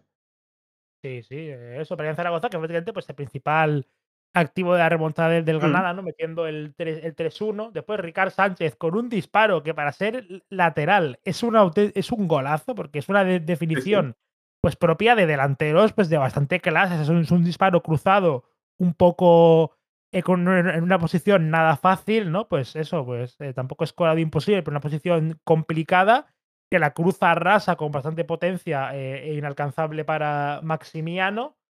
Y en el minuto 86, eh, peinada de Lucas Boyé a un balón largo y Mirto Uzuni, que es eh, con otra definición, es buenísima porque es un balón que quizás Uzuni hasta incluso yo diría que pudo haber, se equivoca porque toma una decisión mala porque el tío está prácticamente solo, que decir, el defensa tampoco le, le achuchaba tanto, le llevaba dos metros de ventaja y podía volver a controlar, ¿no? Para chutar ya desde dentro del área en una posición pues más cómoda y sin el balón botando. Pero el tío decide pues que al segundo o tercer bote, eh, sin prácticamente dejarla subir, le engancha medio con el interior y le sale bien la clava por la escuadra. Sí, la verdad que fue muy buen gol de Usuni, ya digo, esta jugada también bastante directa de pelota arriba de Boye a Usuni, que la peine el albano, el albano y hay que buscar ese gol del empate un poco desesperada. Ya digo, al final que terminaron pidiendo la hora el equipo, el equipo local, así que a ver cómo, cómo les va a ambos equipos ahora a lo largo de la temporada. Sí, porque de momento son, yo diría que son candidatos claros a, a, a bajar, ¿eh? porque lo que estamos Sí, viendo de. Granada Almería en estas primeras jornadas es muy malo. A ver, a ver, a ver qué técnico decide fichar la, eh, la, la En entidad de andaluza, sí, a ver qué Es técnico un, pa- decide. tiene un A ver, papelón gordo ahora mismo. y también, también, claro. Y también eh, el Granada, ¿cuánto aguanta eh, a Paco López? Que sí, que Paco López, vale, el equipo parece que está con él, no le están haciendo la cama, ¿no? Parece que hay mucha voluntad y tal, pero es que los, los resultados no salen.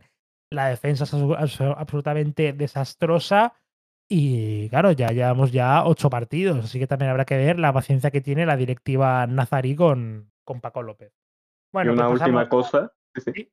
No, una última cosa del Gran Almería que me parece curioso, que es que el Granada, con cinco puntos, tiene los mismos puntos que el Celta de Rafa Benítez. Y ambos están en ahora mismo en puesto de descenso. O sea, luego a lo mejor lo podemos comentar un poco más en el último partido, el Celta Las Palmas. Pero, o sea, me parece curioso porque al final el Granada, que yo creo que es más de, oye, esto es lo que hay y al final son cinco puntos que da gracias, ¿no?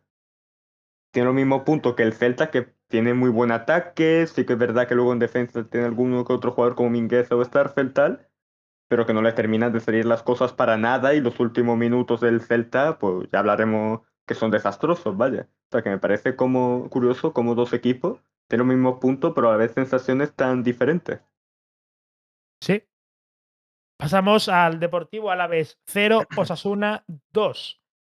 Eh, partido también con polémica, ¿no? La, la expulsión de Antonio Blanco y todo el tema, pero sobre todo un partido que, bueno, que demuestra que el Alavés sí, que es otro equipo pues, que le pone ganas, le pone voluntad, el juego por fuera sigue siendo bastante bueno, ¿no? Que es su principal arma, ¿no? El, el- el fuera adentro, ¿no? Esa- ese tipo de, de- de jugadas. Pero que claro, el equipo es el que es, van a, van a sufrir. Yo creo que están mentalizados para ello de, completamente. Y claro, el partido, y esto demuestra que van a sufrir porque el partido, digamos que si tuvimos que decir quién dominó, fue claramente el conjunto local, ¿no? El Deportivo Alavés, que tuvo ocasiones claras, incluso algunas bastante, bastante claras, pero que terminó sucumbiendo ante un Osasuna que sin hacer un partido brillante en ningún aspecto, pues se llevó tres puntos más que necesarios al, al bolsillo. Empezó todo pues con un gol de un golazo de José Arnaiz en el minuto 36, eh, uno- un, un chutazo desde fuera del área imparable para, para Antonio Sivera. Eh, una- eh, estamos viendo una cosa desde Osasuna este año y es que las bandas ya no son tan punzantes, ¿no? Es como que la baja de Abde eh, ha hecho bastante mella en esto, porque Arnaiz, claro, Arnaiz es un buen extremo, un buen delantero, pero claro, es que es otra cosa, no es un regateador. Es un delantero más de ir al espacio, de desmarque, de, de tirarle paredes, es, otra cosa. José, José Arnaiz. Y eso está pues repercutiendo en que quizás Osasuna, pues yo creo que no sufrirán por bajar por, por el descenso y tal, pero que no creo que este año luchen por entrar a competiciones eh, europeas. Yo creo que Osasuna, ya digo, yo creo que está en esa permanencia tranquila, obviamente, pero yo sí que es verdad que le veo como dos grandes defectos, ¿no? El hecho de, para empezar, la pérdida de Arte de este extremo puro por la banda, más un Osasuna. También juega, suele jugar un poco también por las bandas, tal, ¿no? Esa es una pérdida clave, ¿no? Porque al final Arte sabemos que es un tío que es bastante encarador, de, de borde, de mucho regate, tal. Y al final, pues, viene José Arnay, que hace un buen, buen partido, te marca el gol, pero ya sabemos que es otro tipo de futbolista, de un perfil bastante diferente. O sea, ya digo, es la primera, el primer déficit ¿no? que puede tener competitivo el equipo navarro. Y luego el segundo es el hecho de que es que yo veo que les ha hecho mucha mella a nivel emocional y mental, ¿no? El hecho de irse a las primeras de cambio de la Conference League, ¿no? Tanto que está luchado eh, que si por el partido mañana de hace 10 años, no sé qué, que es el Bilbao iba a tomar su puesto, tal. Y a la primera de que tiene el partido, les toca el Brujas, pumba, fuera. Y yo veo ahí que eso aún está cicatrizando, ¿no? Creo que a lo mejor este partido contra la vez, quizá a partir de aquí pueden entrar ya en una dinámica más positiva y ya tirar para arriba y tal. Pero sí que es verdad que tienen ese cierto trauma, ¿no? Esa cierta herida que yo creo que les puede incluso lastrar un poco a lo largo de la, de la temporada. Sí, es que al final es un golpe durísimo. Es cierto que también les pasó lo mismo, no recuerdo mal, en 2005 cuando casi entran en Champions, pero les tocó también un rival medio complicado en la previa y los terminó echando fuera, ¿no? Es que también ha tenido mala, mala suerte, que porque al final en las previas de conference que te toque el Brujas, pues claro, que es de los equipos, entre comillas, pues más fuertes que aparte es un equipo, pues eso, pues ya lo hemos dicho muchas veces, un equipo con mucha experiencia europea, cierto que de solo fase de grupos de Champions, pero yo que sé, están allí todos los años, ¿no? Porque o, ganan la liga o quedan segundos, ¿no? En el campeonato belga y digamos que están acostumbrados a el tema de jugar en Europa y tal, una y, tal. Y bueno, el tema de las porque No, perdona. Qué curioso el tema de los Asuna que también coincidió en el hecho de que en 2005 venían de perder la Copa del Rey contra el Betis en el, en el Vicente Calderón. Y luego ya digo, este golpe ¿no? inicial en Champions, tal. Y en 2023 les ha pasado igual. Pierden la Copa del Rey contra el Real Madrid. Y, y en la siguiente ya entran en competición europea tal y se van a la primera de cambio, ¿no? Es como un poco de trauma, ¿no? Ese sentido de estamos en la final de Copa del Rey, la perdemos, entramos a Europa y en la primera de cambio nos vamos fuera. Yo creo que al final creo que va a repercutir un poco también. también, también en Europa tiene el trauma este de la semifinal, si no recuerdo mal, de 2007 que pierden contra el Sevilla, a pesar de que, mm. de que fueron al, al Pizjuán con un 1-0, si no recuerdo mal, de, ventaja, ¿no? Que metió, que si no recuerdo mal, Soldado, Pandiani o algo, o algo de eso, ¿no? Metió el gol que les daba ventaja. Pero bueno, eh, pasando al partido, pues eso, un partido que el Alavés dominó, dominó, dominó bastante, sometió a Club Atlético Sasuna, que se mostró bastante entero, ¿no? Pues buen partido de la línea de, defensiva, de David García, de, Catena y tal. Sergio Herrera, bueno, Sergio Herrera, pues eso, tuvo que realizar eh, eh, dos paradas desde, desde dentro del área, tampoco unas cosas muy locas, pero digamos que cumplió hasta que tuvo mm. que ir por esta lesión tan surrealista, graciosa, ¿no? De que se le sube el gemelo, pero luego no le baja por el tema de las medias y luego se pone a montarle el pollo ahí al lutillero y no sé, en fin, una, una cosa un poco, un poco extraña. Sí, además se le veía también de la cara como bastante jodido, en plan, ¿cómo se me ha podido, cómo he podido lesionarme yo así, no de esta forma, tal?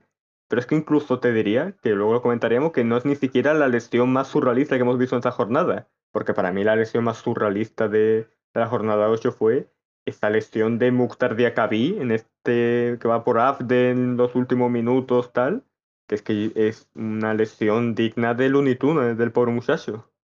Sí, sí, luego hablaremos de ello cuando toque el partido del Betis Valencia. Y bueno, pues poco más que decir de partido. El segundo gol llega en el minuto 90, ¿no? Con un Alavés ya completamente volcado, a pesar de estar con uno menos, por una polémica, muy polémica expulsión de ante Antonio Blanco. Es cierto que es falta de Antonio Blanco, quizás siendo el último hombre, pero es que a lo mejor tampoco es falta, porque también es que el delantero de la, el delantero de, Osasuna es como que busca bastante el contacto, de hecho, de, hecho eh, muchísimo, hasta el punto de que a lo mejor eh, está a punto de hacer falta el propio atacante sobre el, sobre el defensor, pero finalmente el árbitro decide sacar aún así la tarjeta roja, ¿no? En otra decisión arbitral que, bueno, Luis García Plaza, eh, yo sigo insistiendo que mínimo cinco partidos desde la grada va, va, va a haber, porque se va a pasar un tiempo largo expulsado por protestar, porque es un hombre que, digamos, que de sangre caliente, ¿no? Que, que reacciona. Muy caliente por lo que se ve, vaya, muy caliente por que lo que reacciona o hasta sobre reacciona un poco a las cosas, ¿no? Que se toma las cosas muy, muy, muy a pecho. De hecho, la jornada anterior eh, me hizo gracia el partido contra el Celta, eh, los, los brincos estos que pega cuando no pitan el último, el penalti este que hicieron al, al, al final, una cosa bastante graciosa.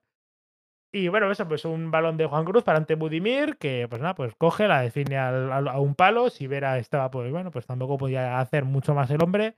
Hace la estatua y 0-2 para el Club Atlético Osasuna. Y es sinceramente un partido que, más allá de la polémica y de que el Deportivo Alavés quizás mereció más, ¿no? Porque que tengo claro que el conjunto Babazorro mereció más en casa, pues eh, tampoco tiene mucho más que Y decir. bastante, y bastante curioso el hecho de que tanto en el Alavés 0 Osasuna 2 como en el Getafe Villarreal, los equipos, o sea, los equipos que tienen el jugador menos, al final la segunda parte fueron los que jugaron mejor, porque el Villarreal, no, perdone, el Getafe, eh, no, que me he equivocado, vale. Al caso que me ha llamado la atención que eso, que el Alavés con uno menos, sin Antonio Blanco haya jugado mejor en la segunda parte, ¿no? Que luego en la primera que tenía los 11 efectivos. Y ya para acabar, eh, el tema del Alavés Osasuna, que es el hecho de que se está viendo un poco la diferencia entre Raúl García y Budimir, porque al fin y al cabo, Raúl García de Aro, el partido que hace, un partido que yo creo que estuvo bien, yo creo que complementaba al equipo, tal, que dentro que cabe se int- intentaba jugarla, pero fue llegar luego Budimir, que al final es el típico delantero con experiencia en primera, tal, que te busca un poco los goles por el solo, y a los 20 minutos marcó ese gol ya definitivo contra la vez, así que yo creo que ya está claro, ¿no? En el tema del conjunto navarro, que se ve que al final Budimir es el delantero que se va a sentar sí o sí como, como el 9. Sí, yo, yo diría que sí, que se van a alternar bastante porque Budimir parece ser un delantero que, en cuanto a temas, un jugador, ¿no? Que digamos que el tema de la resistencia, ¿no? Digamos que le cuesta encadenar partidos seguidos, ¿no? Por eso no por eso sale mucho desde el banquillo, juega de titular de forma más esporádica que habitual, pero parece sí que es el delantero más en forma de Club Atlético Osasuna. Pasamos al, Atlético de Madrid 3, Cádiz 2. Eh, partido que, bueno, un partido que en el que el Cádiz sembró un poco el pánico en el, en el Metropolitano, ¿no? Se, se adelantó por 0 goles a 2, realizando una primera parte bastante buena y bastante seria, ¿no? Eh, Digamos que el conjunto de Sergio González está rindiendo incluso por encima de sus, posi- de sus posibilidades, ¿no? En este inicio, en este inicio de, temporada. Y bueno, a pesar de que el Atlético de Madrid empezó el partido bien, teniendo ocasiones más o menos claras, en el minuto, si no voy mal, sí, en el minuto 12 llegaría el primer gol de Lucas Pires. Y luego, tras eh, una ocasión, creo que clara del Atleti, ¿no? Que, que, termina en saque de, de puerta, ¿no? Ledesma saca rápido. Eh, luego hay una peinada involuntaria eh, de César Azpilicueta que le llega a Roger Martí, que Roger Martí llevaba no sé cuánto tiempo sin meter un gol, la verdad, porque no sé cuánto lleva Roger Martí hasta el domingo sin, mar- sin marcar gol en primera división en, en liga. Y pues se la pica por encima pica, muy bien vaya. a Oblak y se pone, se puso 0-2 el conjunto gad- gaditano. Del Atlético Cádiz, lamentablemente, no puedo decirte mucho porque al final me coincidió con el Betis Valencia, que ese sí lo estaba viendo, claro, y como coincidieron en horario por el tema de que el Betis Valencia era a las seis y media, pero por la calor inhumana que hace en Sevilla a principios de octubre, que es que no entiendo. No, no, no, eh, hay, hay que aparecer la mente del calor, ¿eh? Yo en Valencia, ahora aquí en el piso, lo estoy pasando muy mal.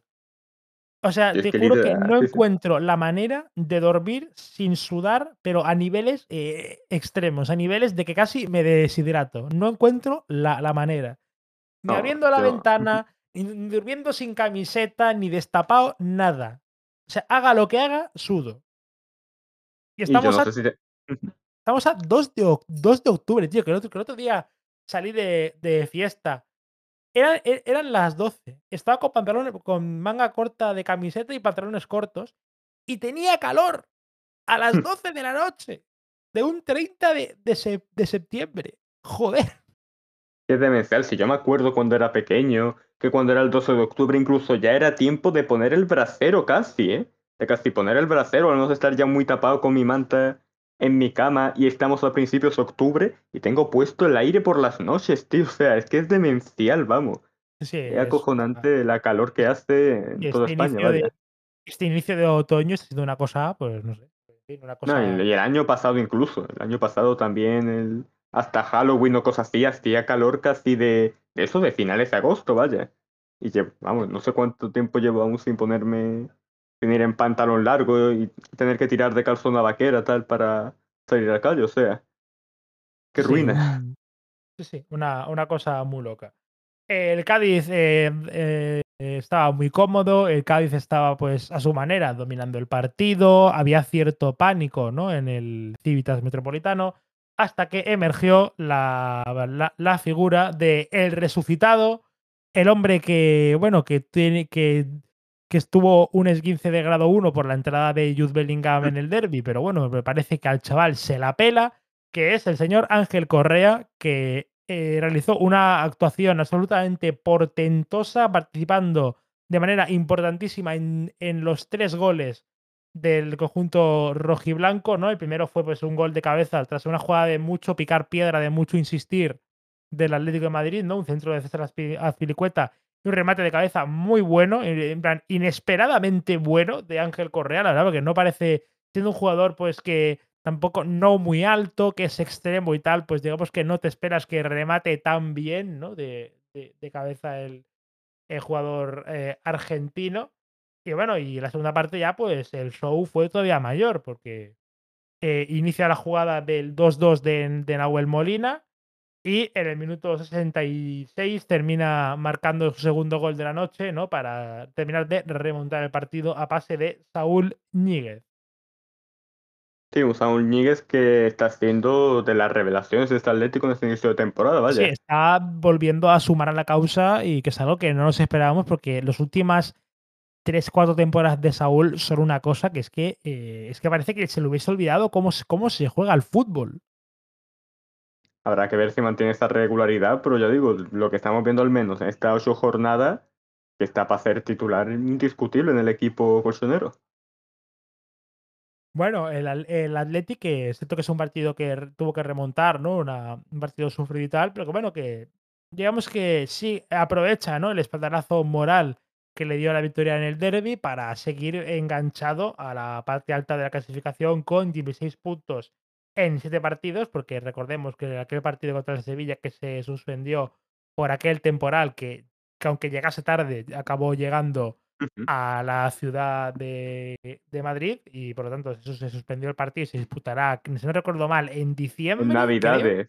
Sí, Sí, era el día antes de Navidad, o sea, el día, perdón, el día antes de Nochebuena, si no estoy mal, el día El 23 23 de diciembre. de, Ujú. de- de- de diciembre contra el Sevilla en el Metropolitano precisamente.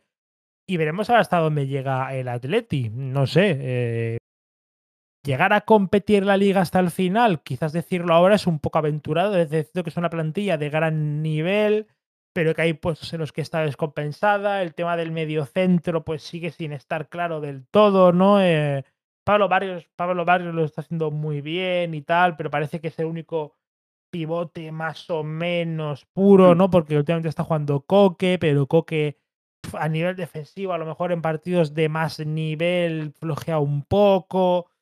En fin, es una cosa un poco, un poco dudosa. También es el tema de los centrales, ¿no? De que Jiménez se lesiona muchísimo. Otra vez ha Eh, lesionado, de hecho, sí, otra vez. En plan, ya es una cosa en- absolutamente surrealista lo de, lo de, lo de Josema Jiménez. Que Axel Witzel, eh, acepto que el otro día tampoco estuvo tan mal, pero dejó pues la cagadita de siempre, ¿no? Siempre, siempre deja una cagada que o acaba en ocasión clarísima o acaba en gol del, del rival, siempre, en todos los partidos que estamos viendo en este inicio de liga. Y que bueno, veremos ahora hasta dónde llega el Atlético de Madrid. Si puede volver a sumar definitivamente a la causa a Saúl Ñíguez, pues mira, pues es un añadido que les va a venir realmente bien. En cuanto al Cádiz, pues bueno, es de, de- decepción por dejarse remontar un 0-2, ¿no? Que siempre es duro. Pero bueno, la sensación de que eso, de que es el mejor Cádiz eh, desde que subieron a, a primera hace, si no recuerdo mal, dos, tres años.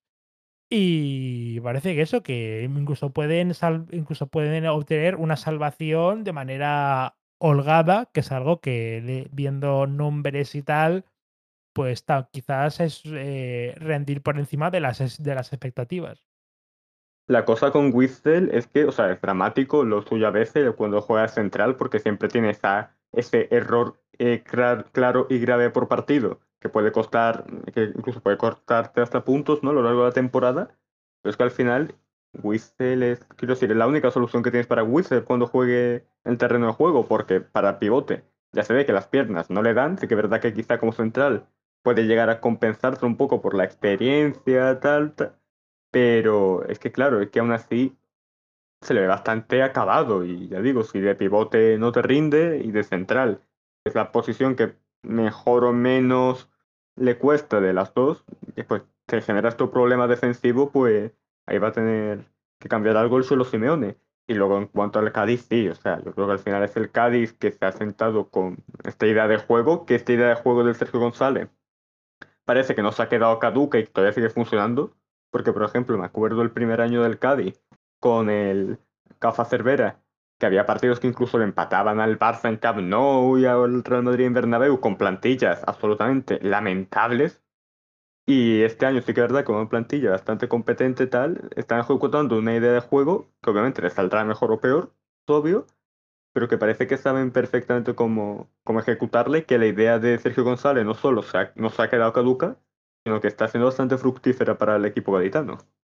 Sí, sí, de hecho el Cádiz, pues bueno, va duodécimo en la tabla con nueve puntos en ocho partidos, que no está nada mal. Quiero decir, para ser el Cádiz. está por encima de Villarreal o Sevilla, por ejemplo, para que lo pongamos en contexto. Sí, sí, para que nos pongamos en contexto. Sobre, volviendo al Atleti, eh, esta vez no jugó Samurino de titular, el carrilero derecho fue Rodrigo Riquelme, que, a ver, esto de jugar de carrilero parece que no se te viene a adaptar, porque al final Rodrigo Riquelme es un media punta de toda la vida, que es un tío pues, que juega en el carril del 10 y un jugador pues que quizás sí, lo puedes tirar a la banda como extremo, vale, pero es que claro, ser carrilero es, es, es otra cosa. Arrancas desde más atrás, tienes bastantes más responsabilidades defensivas, ¿no? Porque tienes que, ah, porque al final eh, sí, es cierto que hay gente que cae ahí, algún interior, Griezmann eh, y tal, pero claro, al final el hombre de la banda eres, eres tú. O sea, la banda es, e, es, tuya, casi para ti solo, y tienes que cumplir tanto arriba como abajo. Eh, yo diría que, claro, que el carrilero titular es, es Samulino, que la verdad es que está dando un rendimiento absolutamente tremendo como carrilero derecho. De, de hecho, salió y terminó ya de romper el candado, ¿no? Para, eh, firmar la remontada. Volvió Rodrigo de Paul, ¿no? Tras un tiempo de, lesión, que es, en fin, pues otro efectivo que si vuelve con el nivel que estaba demostrando hasta antes del percance físico, pues va a añadir, va a añadir todavía más competitividad al centro del campo del Atleti. Y bueno, eh, la actuación portentosa de Ángel Correa, que eso, que se olvidó de los dolores provocados por la entrada del derby por parte de Jude Bellingham. Y como suele hacer él, ¿no? Pues con ese, ese estilo de juego tan escurridizo, ¿no? Un jugador extremadamente ágil, ¿no? Esos, esos giros esos, esos cambios de dirección a, gran velocidad, ¿no? Junto con esos, esos amagos en los que prácticamente, a pesar de estar en carrera, eh, el balón se va tan poco que parece que esté amagando en, en parado, ¿no? Que son muy difíciles de, de defender. Eh, que prácticamente eh, fueron un quebradero de cabeza constante para la línea defensiva gaditana. Sin duda, y ya para terminar de cerrar el Atlético Cádiz, que, que está claro que Rodrigo Riquelme y Zamulino no son el mismo tipo de jugador. Al fin y al cabo, Rodrigo Riquelme es media punta, tirado a banda, pero que necesita mucho de juego interior para poder hacer su fútbol.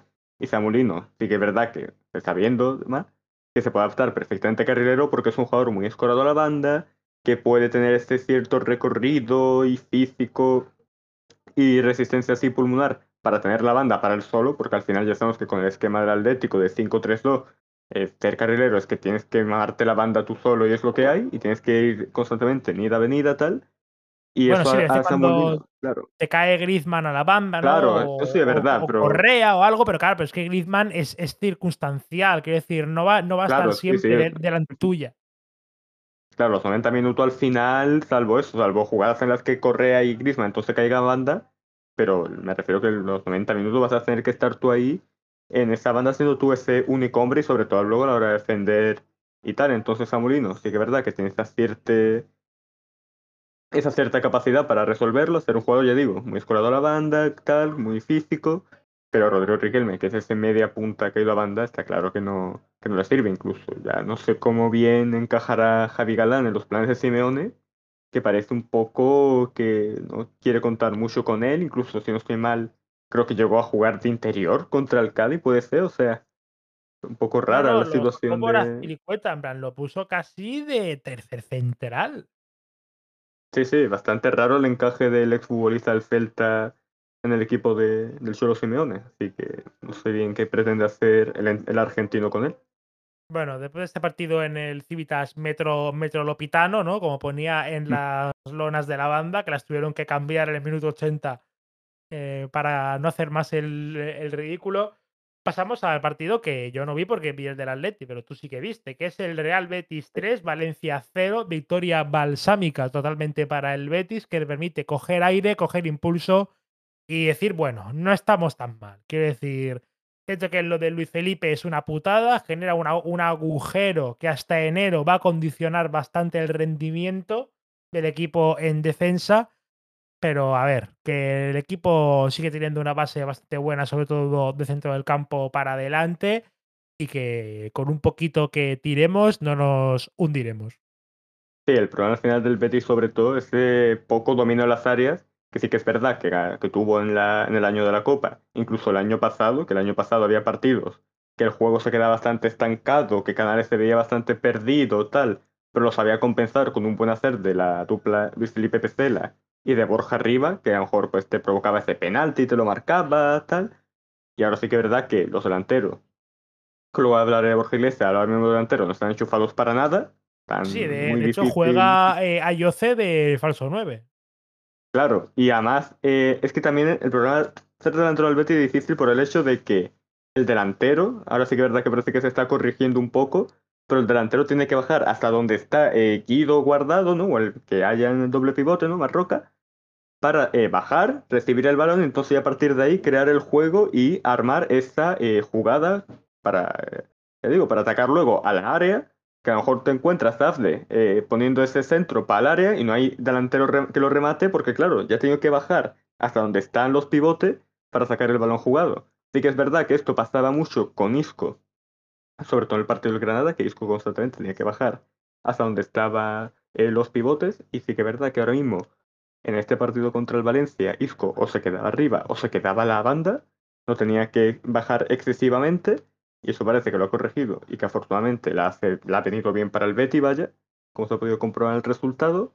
Y sí que es verdad que el tema del delantero, espero que se corrija eso y pueda volver el- la figura del 9 a esa figura más de rematar esos centros que sobre todo ponían eh, Alex Moreno y Bellerín por ambas bandas como laterales, porque es que lo necesita el Betis como, como agua de mayo. Luego en sensación general bastante bien el juego del Betis, quiero decir, eh, es bastante diferente, a pesar del rival, que es verdad que con todo respeto, el Valencia sin laterales, que sin más lejos, la banda izquierda, el lateral izquierdo es Cenk Oskakar, que si ya por sí de central el pobre es malo, pues ya de lateral ni te digo, y luego de banda izquierda estaba Pablo González, que el pobre chiquillo, pues bueno, hacía lo que podía, pero se ve que aún no tiene esas ciertas tablas que necesita para primera, que las puede ir cogiendo con el paso del tiempo, no digo que no. Y un Betis Valencia que empezó, ya digo, eh, tanto ahí con ese dominio del Betis que no terminaba ahí de carburar, ocasiones falladas de Ayose, hace que en el minuto 40 se produce una falta y eh, cae el balón eh, al área de, del Valencia eh, y entre el rebote y tal, la agarra el joven de Azane Diao que pone el primer gol para el marcador a favor de los locales del Betis y ese 1-0 contra el Valencia, un Azane Diao que por cierto, no sé si habrás visto el dato, es el jugador más joven de la liga en marcar en dos partidos seguidos. Ese récord lo tenía Markel Susaeta, el mítico jugador del Bilbao, que marcó en sus dos primeras titulares seguidas con 19 años, si no estoy mal, y Azane Diao, que creo que aún ya cumplió los 18, dos partidos en liga, dos titularidades además, contra Granada y contra Valencia, y marca en los dos partidos. O sea que cuidado con lo que pueda pasar en el futuro con Azane Diao, porque pinta a irrupción de jugador bastante, bastante bestia y bastante esquilates. No sé tú cómo lo ves, un poco, así desde fuera, ¿no? Porque a lo mejor, claro, yo que soy del Betty y tal, digo, este chaval no va a cara de pobre. Pero tú que eres de Barcelona y tienes una visión quizá más objetiva, me gustaría saber tu opinión de esta irrupción de, del senegalés de Azane Diao. A ver, pues me parece una erupción bastante positiva, ¿no? Eh, que se ha hecho con el puesto, a pesar de, toda, de todos los efectivos que, que tiene el Betis en las bandas. a nivel ofensivo, pues nos indica del, del nivel del, del chaval. A ver, si va a ser un próximo balón de oro, pues no lo sé. Eh, Mm. me, parece, me recuerda un poco esta irrupción a la que tuvo Ansu Fati en su primer año. Es como un chaval que de repente sale, es, es titular un poco porque, no sé, porque se lo gana en, lo- en los entrenos, ¿no? Es decir, se lo gana, tiene confianza del entrenador. Eh, primer partido ya sale un ratito y marca. eh, luego juega de titular bastante bien, sigue marcando goles, ¿no? Y parece como que es una virtud de- del chaval, ¿no? Que tiene como, digamos que el punto de, de mira bastante centrado y- en la portería. Hay gente que lo pide para la selección, quizás no sé si es un poco pronto para la absoluta. No sé si ha salido ya la convocatoria de la sub-21, pero me extrañaría que si no es en esta, no es en la, en la siguiente, no fuese, aunque sea con la sub-21, ¿no? Al- con, convocado con, con- con Que España sería bastante lógico, creo yo. que iría, que iría con la sub-21, al igual que también Javi Guerra, ¿no? Que se habla de que a lo mejor va. Bueno, claro, aunque lo de Javi Guerra es especial, porque como en España el único pivote es Rodri, porque es Rodri o nada, a lo mejor por esa falta de un recambio natural Zubimendi quizá, ¿no? Te diría. Sí, a lo mejor sí, de hecho me extraña que no vaya Zubimendi, debería de ir Zubimendi, pero a lo mejor en algún de alguno de estos va, va con la absoluta, ¿no? Y pero yo, yo creo que ambos eh, se les va a empezar a ver bastante pronto eh, con la sub-21. De hecho, de hecho, yo creo que el, el europeo ¿no? del, del año próximo sub-21, creo que, es que parece que todos los años hay uno, ¿eh? O sea, es Sí, una, yo, es una yo que sí, barbaridad. ¿no? El, el sub-21 es una, es una burrada. claro. Creo que es cada uno o dos años, pero es que la sensación de que cada año hay una, de que, cada- de que cada tres meses hay Eurocopa sub-21. Claro, O me pasa sea, un poco con los que. De, de baloncesto, ¿no? Cuando lo echan en cuatro, digo, yo todos los veranos siempre está España jugando un europeo, un mundial, no sé. Da la sensación que el europeo y que. mundiales sub-21 así. No sé si yo, creo- yo, yo creo que jugará, pues eso, el Europeo sub-21 con, con España, ambos. Y bueno, veremos hasta dónde puede llegar el chaval, veremos si tiene suerte con las lesiones, ¿no? Que al final pues, fue un poco lo que le cortó un poco las alas a Ansu Fati, que está ahora en el Brighton ahí luchando por un poco por volver, ¿no? Recuperar el tiempo perdido de cierta forma. Y pues eso, a ver cómo, cómo le va. Eh, el siguiente partido del Betis, bueno, el Betis ahora en Europa League, ¿contra quién le toca? Eh, Este jueves contra le toca el Esparta de Praga eh, aquí en Sevilla. Aparte de Braga, que ganó, y claro, el Betis, eh, teniendo un cero del primer partido, tiene que. Es un partido que, digamos, que no es una final final, pero vamos, tienes que. Es un partido que hay que ganar. o sea, Es un partido que, que hay que o sea, claro. ganar. Y. Teniendo un cero en el, en el primero, pues tienes que ganar, y más en casa. Que el Esparta de Praga. Yo creo que va, va a poner resistencia, va a poner problemas, ¿no? Porque me parece un equipo, pues. Que va a dar. Que, va, que tiene su miga, ¿no? Que la visita a Praga va a ser también partido, al al igual que el de Ibrox, ¿no? Partido divertido, ¿no? El de, el de Ibrox también. Y pues eso, veremos a ver qué tal el jueves. Y eso, se han lidiado, pues, eh, irrupción bastante positiva y jugador, pues eso, pues que tiene pinta de eso, de que se va, de que puede coger el puesto y no soltarlo en lo que queda de temporada. Sí, lo cual no sería bastante extraño porque al final esa banda derecha está como, así como, como rivales a su puesto Luis Enrique, que es verdad que es un, un extremo que te abre bastante el campo, tal, pero que no termina aún de convencer del todo y también con estas movidas extradeportivas que tiene Luis Enrique, porque al final el pobre muchacho, eh, si no se le muere el padre, él se convierte en padre con su esposa, eh, si no se lesiona, es que mm, le han encontrado una cuenta de B365 que ha una apuesta combinada con Paquetá, que es ilegal, no sé qué. Entonces, por una razón o por otra, ya sea por física o por lo que suceda en la vida de Luis Enrique, el chaval como que nunca está 100% y no termina de estar 100%, tampoco lo rendir en el campo. Y luego con otro, así otros rivales que tengan en el puesto son Rival, que Rival lo está usando más bien como parche en el lateral derecho, que hizo un partido estrepitoso absolutamente contra el Granada en, este, en esta posición de lateral derecho. Y luego la otra competencia es Juan Cruz, que parece un jugador que incluso va a salir a enero a un segunda, porque muy pocos minutos, y los pocos minutos que tiene Juan Cruz, pues no lo está aprovechando, y con una versión bastante eh, diferente y lejana de este Juan Cruz de- del año pasado, que sorprendió gratamente eh, cuando tuvo minutos en, en la noeta, que llegó a marcar un gol de eso, vaya. Entonces ya digo, hasta el día tiene pinta que probablemente, a no ser que vuelva a Fekir y lo score en banda junto con Isco tal, va a ser el titular. Yo espero que el chaval mmm, se haga las cosas bien con él. Quiero decir, espero que no se le pida que sea titular siempre, espero que se, se tenga esa cierta paciencia, porque al final es un chaval de 18 años que viene en la cantera, que es verdad que desde la cantera ya se veía que estaba un puntito por encima del resto, pero que hay que tener cuidado porque al final es muy joven, mmm, está generando mucho hype, eso sí es verdad, y hay que, hay que saber tratarlo, ¿no? Y hay que saber llevarlo porque ya digo, es difícil y se puede perder por el camino. Pero por lo demás, ya digo, bastante bien, hasta día como su acompañante a la banda derecha por, por detrás, Bellerín, que me parece ahora mismo el titular indiscutible del Betty, es el lateral derecho. Sí, es, que parece, es, que parece, que Bellerín como que ha encontrado, ha encontrado su, su, sitio en el, en el mundo y, y ya. Sí, además un Bellerín que ya digo, fue clave junto con Alex Moreno en esta en, en, ambos laterales en el año de la Copa del Rey, porque además se ve que Bellerín es un lateral que es bastante acorde a lo que pide Pellegrini, ¿no? Es el lateral ofensivo, que entiende bastante bien el juego, hay muchas llegadas, tal, que sí que es verdad que defensivamente Bellerín, pues tampoco es, no sé, Cafú, pero verdad que se puede defender más o menos, tal. Y hombre, viendo, ves a Bellerín jugar de lateral derecho y ves a Ruibal, y es que eh, Bellerín parece yo Cancelo comparado con Héctor Ruibal, vaya. Es que Ruibal al final es un hombre de banda eh, eh, ofensivo, bueno, es un es que era es delantero, de hecho, de formación. Era delantero de formación, de hecho, o sea, ya, ya, un poco. Ya, ya, un poco, era un poco raro.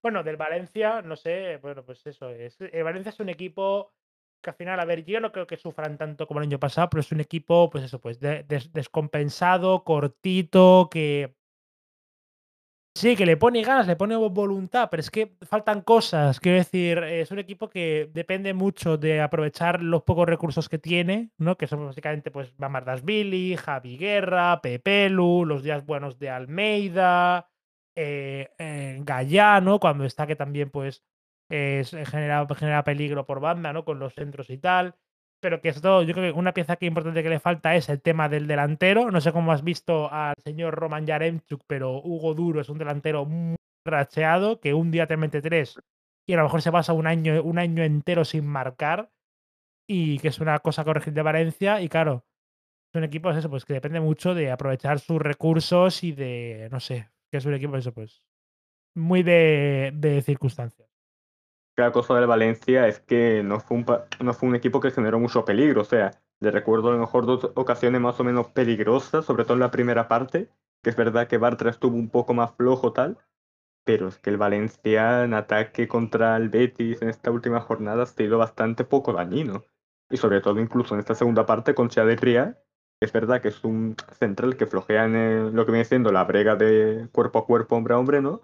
Pero se ve que su gran virtud es sin duda el, ir al corte. Es un central que va muy bien al corte, que ha cortado bastante balones en el propio área de último pase, ¿no? Pase de la muerte del Valencia y tal, provocando corners. Y ya digo, estuvo bastante bien y bastante expeditivo en ese sentido. Y también hay una cosa allá arriba que me ha gustado, que es que el hecho de que en el Granada, contra el Granada mismamente, que se mamó los 90 minutos, eh, Riyad, a lo que viene siendo de balones, estuvo fatal, estuvo terrible, regaló bastante ocasiones a Brian Zaragoza y Lucas Boyer, pero eh, contra el Valencia lo corrigió perfectamente en el sentido de, bueno, ya que carezco, ¿no? Y tengo un defecto que es la salida de balón, pues lo compenso que en cuanto tengo el balón eh, cortado, pepinazo para afuera, ¿no? Pepinazo para afuera, eh, va pelotazo para arriba, para para el central o para el que tenga disponible, pero no me complico mucho, ¿no? No me complico mucho en la salida de balón hasta que ya vaya cogiendo concepto y adaptando y tal. Y yo creo que eso es importante, ¿no? El saber ser inteligente y aprovechar tus, tus limitaciones. Y parece que Shader Riyad, en ese sentido, pues oye, pues lo está aprovechando. Luego eso, luego ya llegaría en el minuto 60 ese segundo gol, un gran corner de Isco, muy buen centro, que remata eh, maravillosamente de cabeza en Marroca, mérito, ya digo, del propio Betty por esa buena incursión de, de Marroca en el córner y, ese cabezazo y ese grandísimo centro disco que, que tiene un talento descomunal a la hora de jugar, pero también bastante mal del Valencia porque es que ya digo, Marroca también, al igual que como os comentaba este, en este gol anterior del Alavés Osasuna, si no estoy mal, un córner que es que no había nadie defendiendo y ya digo... marcaje zonal que sale mal, marcaje zonal que sale mal y, y ya y gol. Ya digo, pero claro, la cosa con el Valencia en estos dos goles es que se ve que el Valencia de Rubén Baraja, a lo que viene siendo el, el balón parado le cuesta, ¿no? Le cuesta Sí, de hecho, el gol no este que encajan genera- contra Osasuna el día que pierden en Mestalla contra ellos es un poco, pues, un poco así, ¿no? Es un córner bastante mal defendido, eh, que que es cierto Claro, que claro. No es solo Nacho Vidal este saca un vaya. remate surrealista, pero coño, que no te pueden rematar así un córner en el en en el 95. Y tras Sí, se ve que sí, llegaría mejora. el golazo de Abde, un Abde del que hay que hablar de una cosa, y es que da la sensación de que Abde eh, corre el riesgo de estancarse en el hecho de ser un jugador que es un gran revulsivo, un grandísimo revulsivo, pero al final revulsivo al fin de cuentas, que de titular baja bastante. Mm, yo creo que sí, igualmente es que, a ver, que viene de jugar en los Asuna, que ya digo, es el típico esto, equipo del norte, intenso, de mucho juego directo por la banda tal, y acaba de llegar al Betis, que es un equipo que ya sabemos que es bastante creativo, de juego interior, tal. Entonces, hombre, está claro que hay un tiempo de adaptación. Me gustaron mucho los minutos de Afne contra, contra el Valencia, porque ya digo, tuvo bastante, es que el tercer gol, ¿no? Esa control del centro del campo en la contra, magnífico de William Carballo, y el cómo llega como una exhalación el, el extremo marroquí, y esa definición eh, a la escuadra, ya digo, perfecta de Zafde. Pero ya digo, sí que es verdad que es más bien un recurso que a lo mejor titular, que ahí yo creo que sí puede ser a Jose Pérez, ¿no? Que es un poco el jugador que ha sido titular por decreto casi de Pellegrini. Pero habrá que ver, igualmente, ya digo, va a ser una competencia por la banda izquierda interesante entre el jugador canario y el marroquí. Y ya sí también un poco de lo último para comentar del Betis Valencia. Dos cosas, me gustó el partido, esto que no conste, eh, ¿vale? Eh, en acto, ¿no? Pero me gustó el partido de Rodri Sánchez, creo que es el mejor partido que ha tenido el mediapunta extremeño. Aun jugando, eso sí, tirado a banda, pero estuvo bastante bien. O sea, me gustó bastante los minutos de Rodri Sánchez. Y luego también una cosa que me gustó bastante, que a pesar de ese fuera juego muy milimétrico, que es fuera juego, pero muy por la mínima, de Borja Iglesias, que al final eh, la controló bastante bien, hizo un buen remate, pero al final eh, es anulado y esa ovación ¿no? de, del Benito Villamarín, que una vez anulado por el VAR, le ovaciona al delantero gallego Borja, Borja, Borja, en lo que parece ya por fin la reconciliación entre grada y delantero. Sí, sí, sería importante recuperar a Borja Iglesias, tanto a Mm. Borja como a William José, ¿no? Porque al final, cierto que debe cumplir Isco, Isco de falso 9, a Yoce, las bandas que están muy bien ocupadas, ¿no? de, de hecho es el- la posición, tanto por cantidad como por calidad, quizás mejor cubierta del equipo, ¿no? Los, los extremos, pero claro, al final eh, los, los- los goles los tienen que meter los delanteros y necesitas que tu Claro. delantero esté bien, ¿sabes? Para poder a- a- aspirar de forma eh, digamos, eh, pues de, de forma ideal para lo que tienes que aspirar. Claro, y más un delantero que además ha tenido un buen cariño, un buen feedback por parte de la grada del Betis, que, ha sido, que fue clave en esta Copa del Rey del 2022, que diría que incluso fue el MVP del equipo del equipo bético en la consecución del título.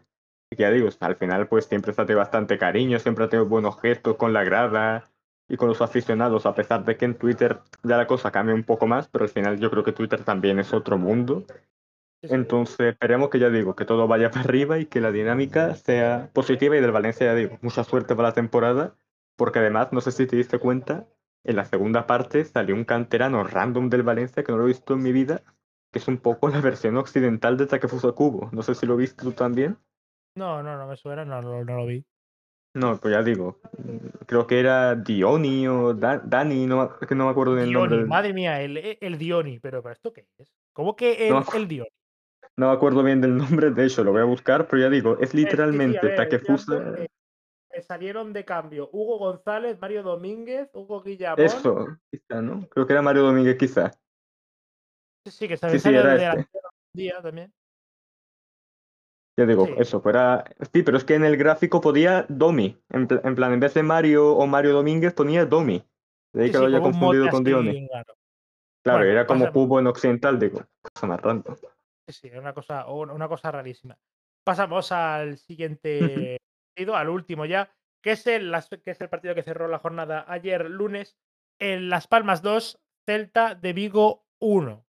Eh, derrota preocupante, muy preocupante del Celta. Esto ya sí que termina de encender todas las alarmas en el conjunto gallego, porque una vez más un partido que es cierto que tampoco dominaron de forma aplastante, pero digamos que lo llevaron bien, ¿no? Tuvieron más o menos un partido, pues a ver, no con comodidad, pero digamos que hasta los minutos finales el equipo que mejor estaba jugando, yo diría que fue el Celta de Vigo, ¿no? Que se adelantó con un gol de Doubicas en el 67, después de una contra muy bien llevada, ¿no? Un gran pase de Bamba y buena definición de Doubicas que le va a poner las cosas muy difíciles a Strand, a Larsen, como se vuelva a atascar en su ritmo goleador. Pero eh, es que no sé qué pasa con el Celta, que llega a los minutos finales, llega al último cuarto de hora y es caerse todo por completo. Siempre, o casi siempre, en casi todos los, los partidos. Eh, juegue bien, malo, regular. De hecho, el partido que ganaron contra la Almería es posiblemente uno de los que peor haya jugado el conjunto eh, Vigués, pero es que, claro, 5 puntos de 24 y ya empiezan a haber, pues pues voces muy en contra de Rafa Benítez y veremos a ver cómo gestiona esto el. El caso del Celta es que es bastante dramático por el hecho de que, encima no están jugando mal como tal, quiero decir, es una Almería que se ve claramente que tiene un déficit defensivo muy grave, o el caso del Granada que también con Ignacio Miguel las propias Las Palmas, que en la primera parte había momentos que digo, yo, pero es que si es que Las Palmas me parece el equipo que menos mmm, pólvora tiene en primera. Quiero decir, esta sí, gente la, va limitación, a un gol, o la, sea. la, limitación ofensiva del cuadro canario es su principal déficit, porque yo creo que lo, por lo demás es un equipo bien construido y que sobre todo en defensa cumple bastante, pero que bastante bien. Diría que, que entre la parte fuerte del equipo, la defensa y el portero Álvaro, Álvaro Valles. Pero claro, sin ser un equipo especialmente defensivo, basado en sí, la claro, defensa. Sí, claro, es un equipo de tener muchísimo el balón, de personas muy arriba, de tener la defensa en el centro del campo y tal, pero de, es de los recién ascendidos es el que mejor está defendiendo con muchísima mm. diferencia de los tres, pero, pero con una diferencia abismal, tanto con Alavés y ya ni se hable del, del Granada. Pero claro, es que arriba, a ver, es cierto que el partido se decide por un buen gol de Marc Cardona en el 97, ¿no? Pero es que, que madre mía, es que es un equipo que muchas veces las, las, jugadas se ve, ¿no? Como que el equipo llega bien a tres cuartos, los mediaputas se mueven mucho, ¿no? Intentan, intentan pases interiores, interiores, y tal, pero los delanteros no están eh, al nivel que tienen que estar. Es decir, no. Es que detente a, la, a las palmas. No solo es que falle ocasiones claras, es que le cuesta rematar. Es un equipo que para para el para la cantidad de, de, tiempo que tiene el balón y para lo cerca que suele estar de la portería rival, remata muy, pero que muy poco contra claro, la puerta porque, rival. Porque es un equipo que prepara, ya digo, bien la jugada, bastante ofensivo, bastante voluntarioso tal, pero me acuerdo de una contra que tuvo Soricada con el minuto veintitanto y, y, a los ocho segundos ya consiguió el, el, Celta ya desmontarle la contra y ya habían acumulado eh, defensas para defender ya la contra y tal, y es como, tío, o sea, ¿cómo han podido desactivarle una contra que tiene las palmas tan claro? O sea, era incluso hasta ciertamente desesperante, ¿no? El hecho de que no se sabe bien cómo puede generar tan poco peligro de cara a puerta rival con el buen juego que generan, vaya. Sí, claro, es que no sé, será de. No sé si habrá una estadística que lo compruebe, pero yo creo que será el solamente de la liga el equipo que más tiempo está en cerca del área rival y que menos remata a puerta, porque es que es un equipo que, insisto, remata duda, muy, muy, poco a, a, a, portería rivales. Es que no es que falle ocasiones claras, es que no remata casi. Claro, claro. Es que no es tema de puntería, es tema de que parece que cuando llegan ya al área rival como que se nubla la jugada, no saben bien sí, cómo. Es como que los delanteros como que están completamente desconectados tanto de los circuitos de pases como de las jugadas en sí. Es como que falta algo, es como si es como si no estuvieran. Sí, no sé si a lo mejor un delantero así más asociativo, no sé qué tipo de delantero puede irle bien a, a Las Palmas realmente, pero está claro que, que o sea, tienen que ir a, al invierno por un por un 9 diferente, porque es que está claro que va a Sí, tener una tasa bastante sí. Bastante baja mal de, en de ataque. goles, vaya. Sí, eh, por ejemplo, eh, yo creo que el siguiente partido, aparte de por el gol, lo jugará Marc Cardona, que yo creo que lo de Soricaba Mm.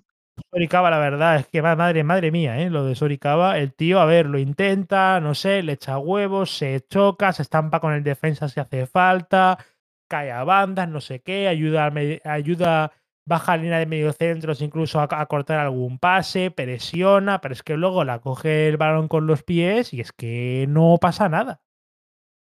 Sí, es un delantero bastante voluntarioso, que es bastante enérgico, físico tal, pero es que luego es coger el balón y se nubla completamente, o sea, es tremendo, ¿no? O sea, porque por ejemplo hay delantero como yo que sé, Neciri, ¿no? Que es verdad que ya sabemos que con el balón pues le cuesta bastante y tal, pero es un tío que tiene un buen remate a cabeza, que cuando está enrachado, pues si le das pocos, con pocos pases y jugadas así tal, pues lo remata y ve puerta tal.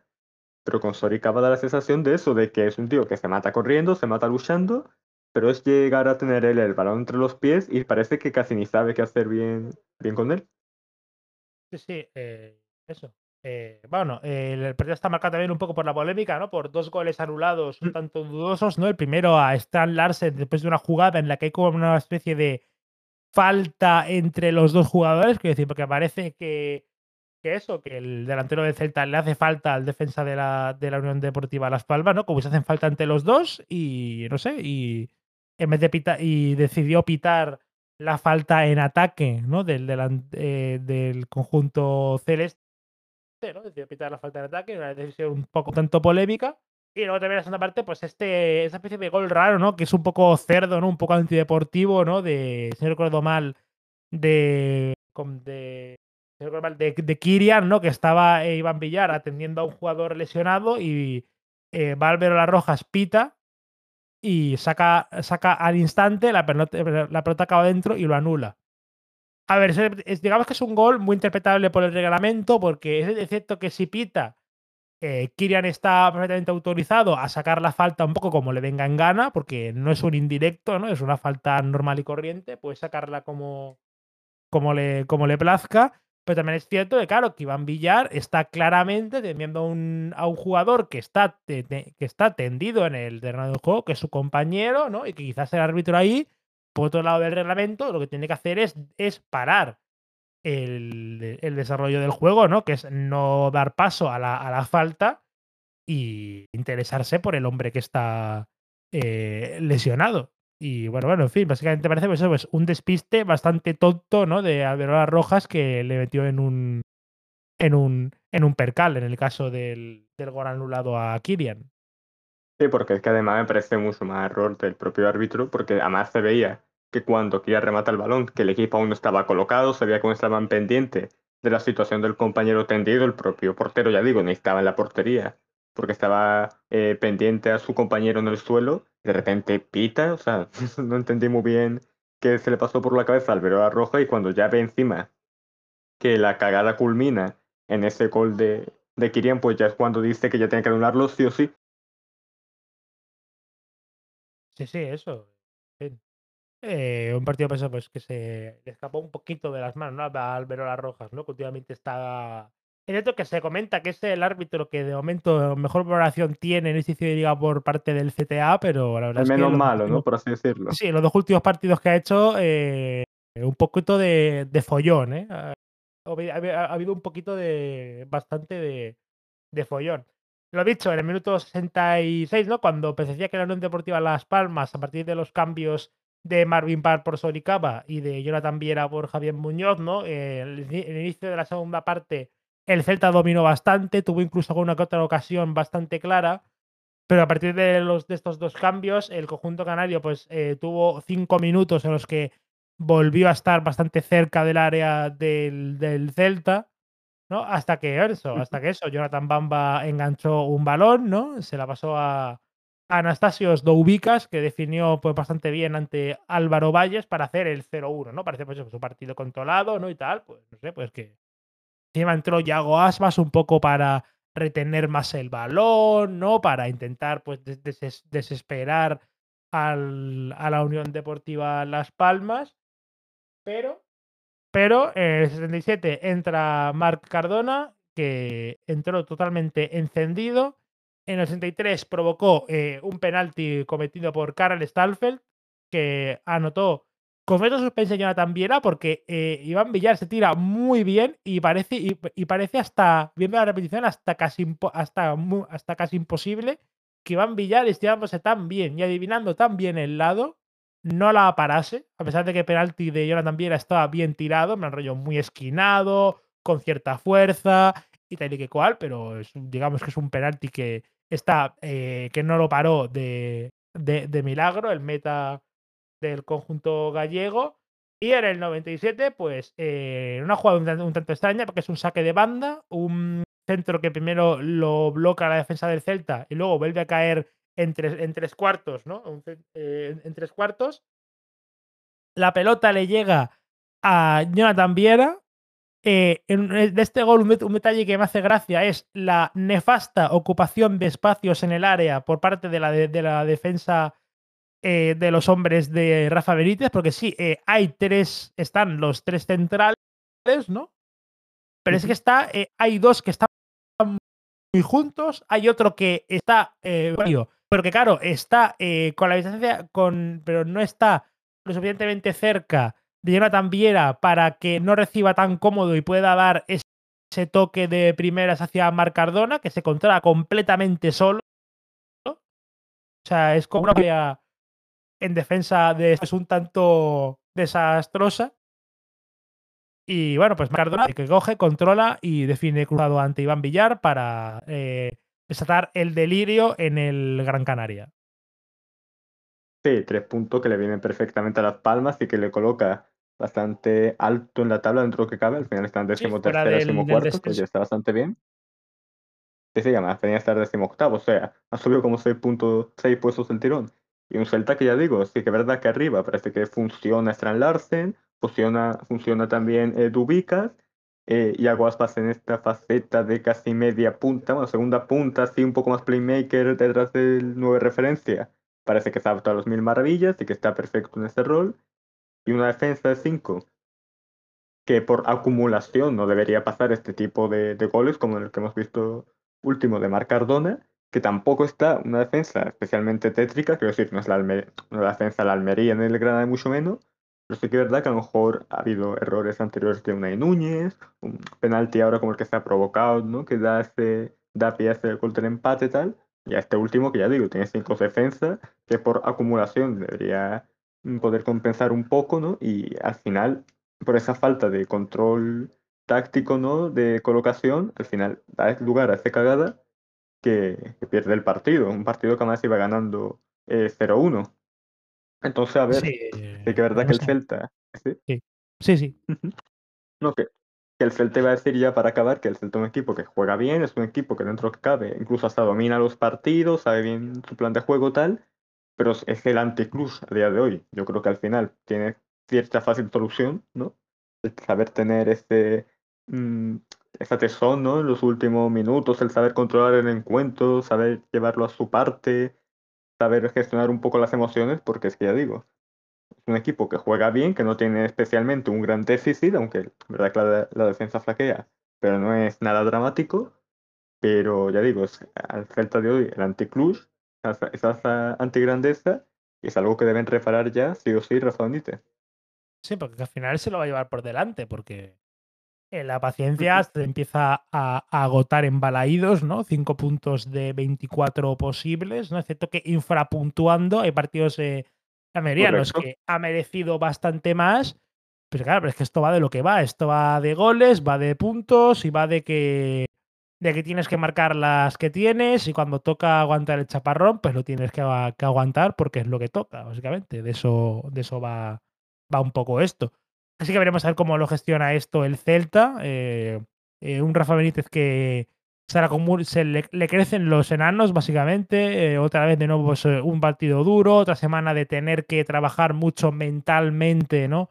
a sus hombres para prepararlos para el siguiente partido. ¿no? Para, para, que, para subir un poquito la moral y el ánimo ¿no? de, de cara al próximo compromiso en la competición liguera.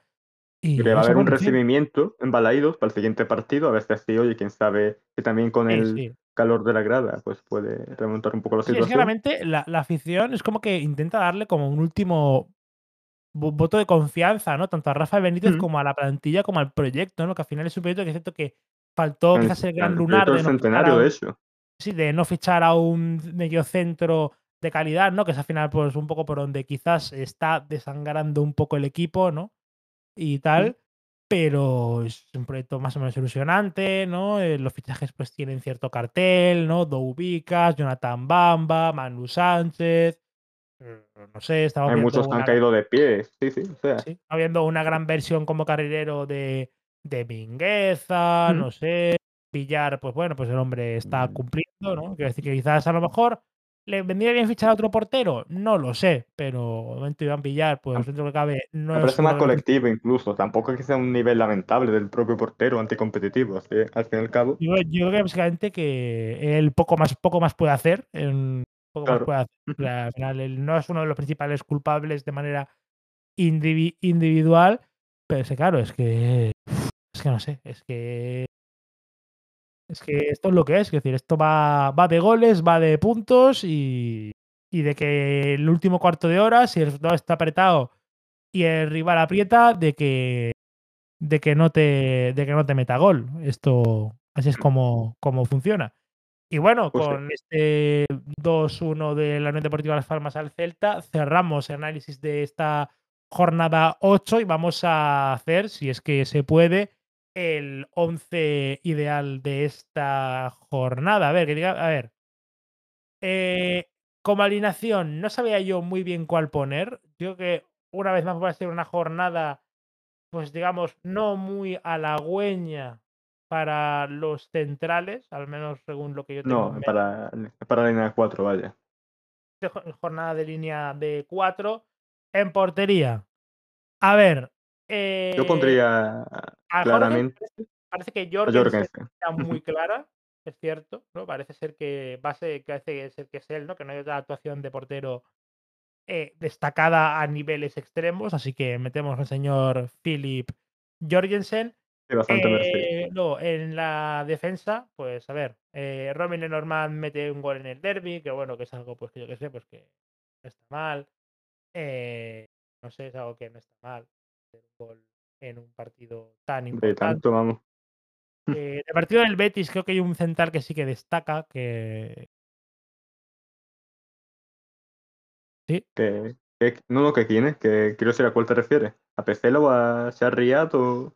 Creo que sería más bien Germán Petzela, ¿no? Un poco más por descarte otra cosa, en plan, Te iba a decir tam claro, te iba a decir también incluso Jules Koundé, que está siendo un delan un defensa bastante sí, aguerrido, me gustó mucho. Koundé y Christensen, me gustaron bastante, sí. El partido contra el Sevilla. Y bueno, pues con eso tenemos la línea de centrales.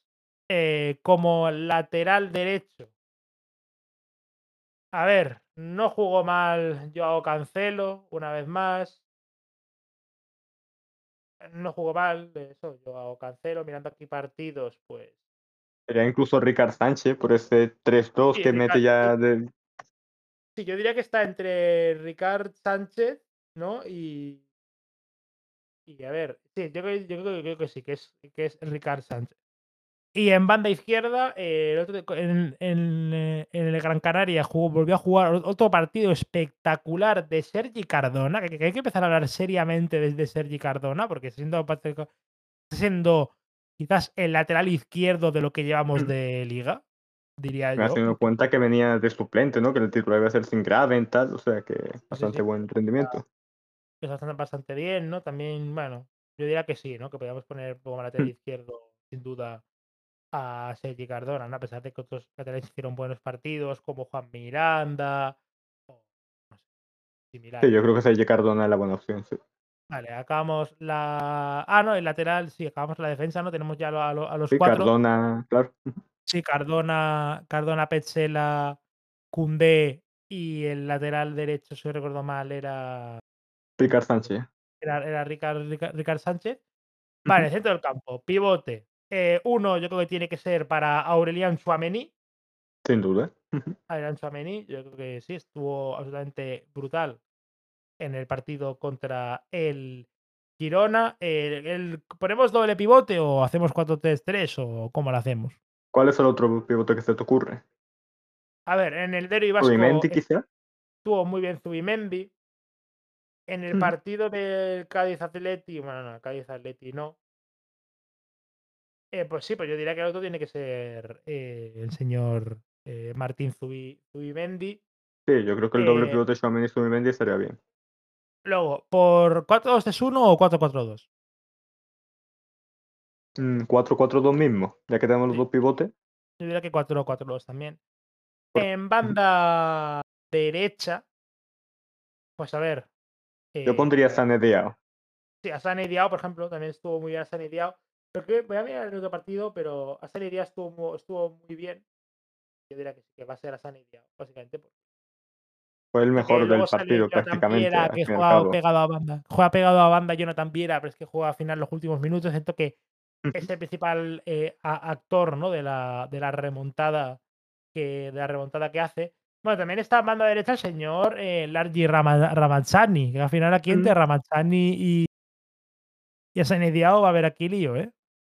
Yo diría Sané más que nada por el hecho de que al final la Almería no termina ganando el partido. O sea, yo por eso lo vale, descontaría. pues ponemos a Sane Diao en banda derecha. En el otro lado, ¿no? En banda izquierda. Eh, vamos a mirar aquí partidos, porque es que la verdad es que cuesta hacer muchos oficiales de estas jornadas. ¿eh? Es como que hay, eh, hay alguna Es raro, sí. portentosa, pero digamos que tampoco hay, pues, no sé. A ver, Arnaiz estuvo bien con Arnaiz, claro, Arnaiz te iba a decir.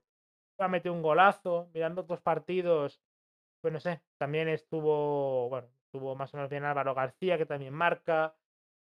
Por parte del partido del Granada, es cierto, bueno, también está pues el Brian, Brian Zaragoza, que dio el do de pecho en la remontada del Granada, así que hay que decidir entre Brian Zaragoza y José Arnaiz. Yo diría José Arnaiz por ya digo, porque al final también eh, gana el partido los Asuna y por ser el que abre la lata en el equipo navarro. Sí, pues yo diría que José Arnaiz. Y luego, como luego en delantera, en la zona de delantera, a ver, ¿Mm? claro, Cubo, Eh, quizá, Joselu. o Yarzábal. sí, Oyarzábal, José lo está bien, eh, pero yo diría que uno de los dos tiene que ser sí o sí para Ángel Correa. O sea, la mejor actuación de la, del, Sí. del fin de semana. Y más que venía de lesión chunga del derby por Belecán. Yo creo que Ángel Correa es su fijo. Y luego quizá al lado puede ser José o, o Yarzábal, que parece que va remontando vuelo. Sí, yo diría que sí. Bueno, que Oyarzábal sale de, de este suplente. Que, que lo Oyarzábal. Sí, salió que, desde el banquillo, pues aquí también habría que decidir, eso es complicada. Vamos a hacer también el truco de meter a Bellingham de delantero, a pesar de que jugó de media punta y que le den por culo. Oh, no es mala, no es mala. ¿Quién sabe? Pues nada, pues venga, pues yo. O 4, 2, 3, 1. Pues Perfecto. Bellingham. Bueno, sí, bueno, metemos 4-2-2-3-1. Mejor, dejamos a Correa solo en punta y metemos como media punta al señor Jude Bellingham, que volvió a cascarse otro gran partido. Bueno, pues con esto y con este 11 que nos ha costado mucho hacerlo, la verdad, estamos ahí tartamudeando bastante y esto va a ser un poco meme, Bastante pero bueno. indeciso, bastante indeciso. Sí, pero un poco meme, la verdad, sacar. es ideal. Pero bueno, en fin, ya es lo que hay. Con esto acabamos este análisis de la jornada número 8 de Liga. Eh, nos emplazamos a la siguiente, a la de este, este fin de semana, ¿no? Que será, creo que es la última antes del parón, ¿no? Del parón de octubre, ¿no? Creo. Sí, ¿no? Diría que sí. Y bueno, pues con esto me despido y adiós.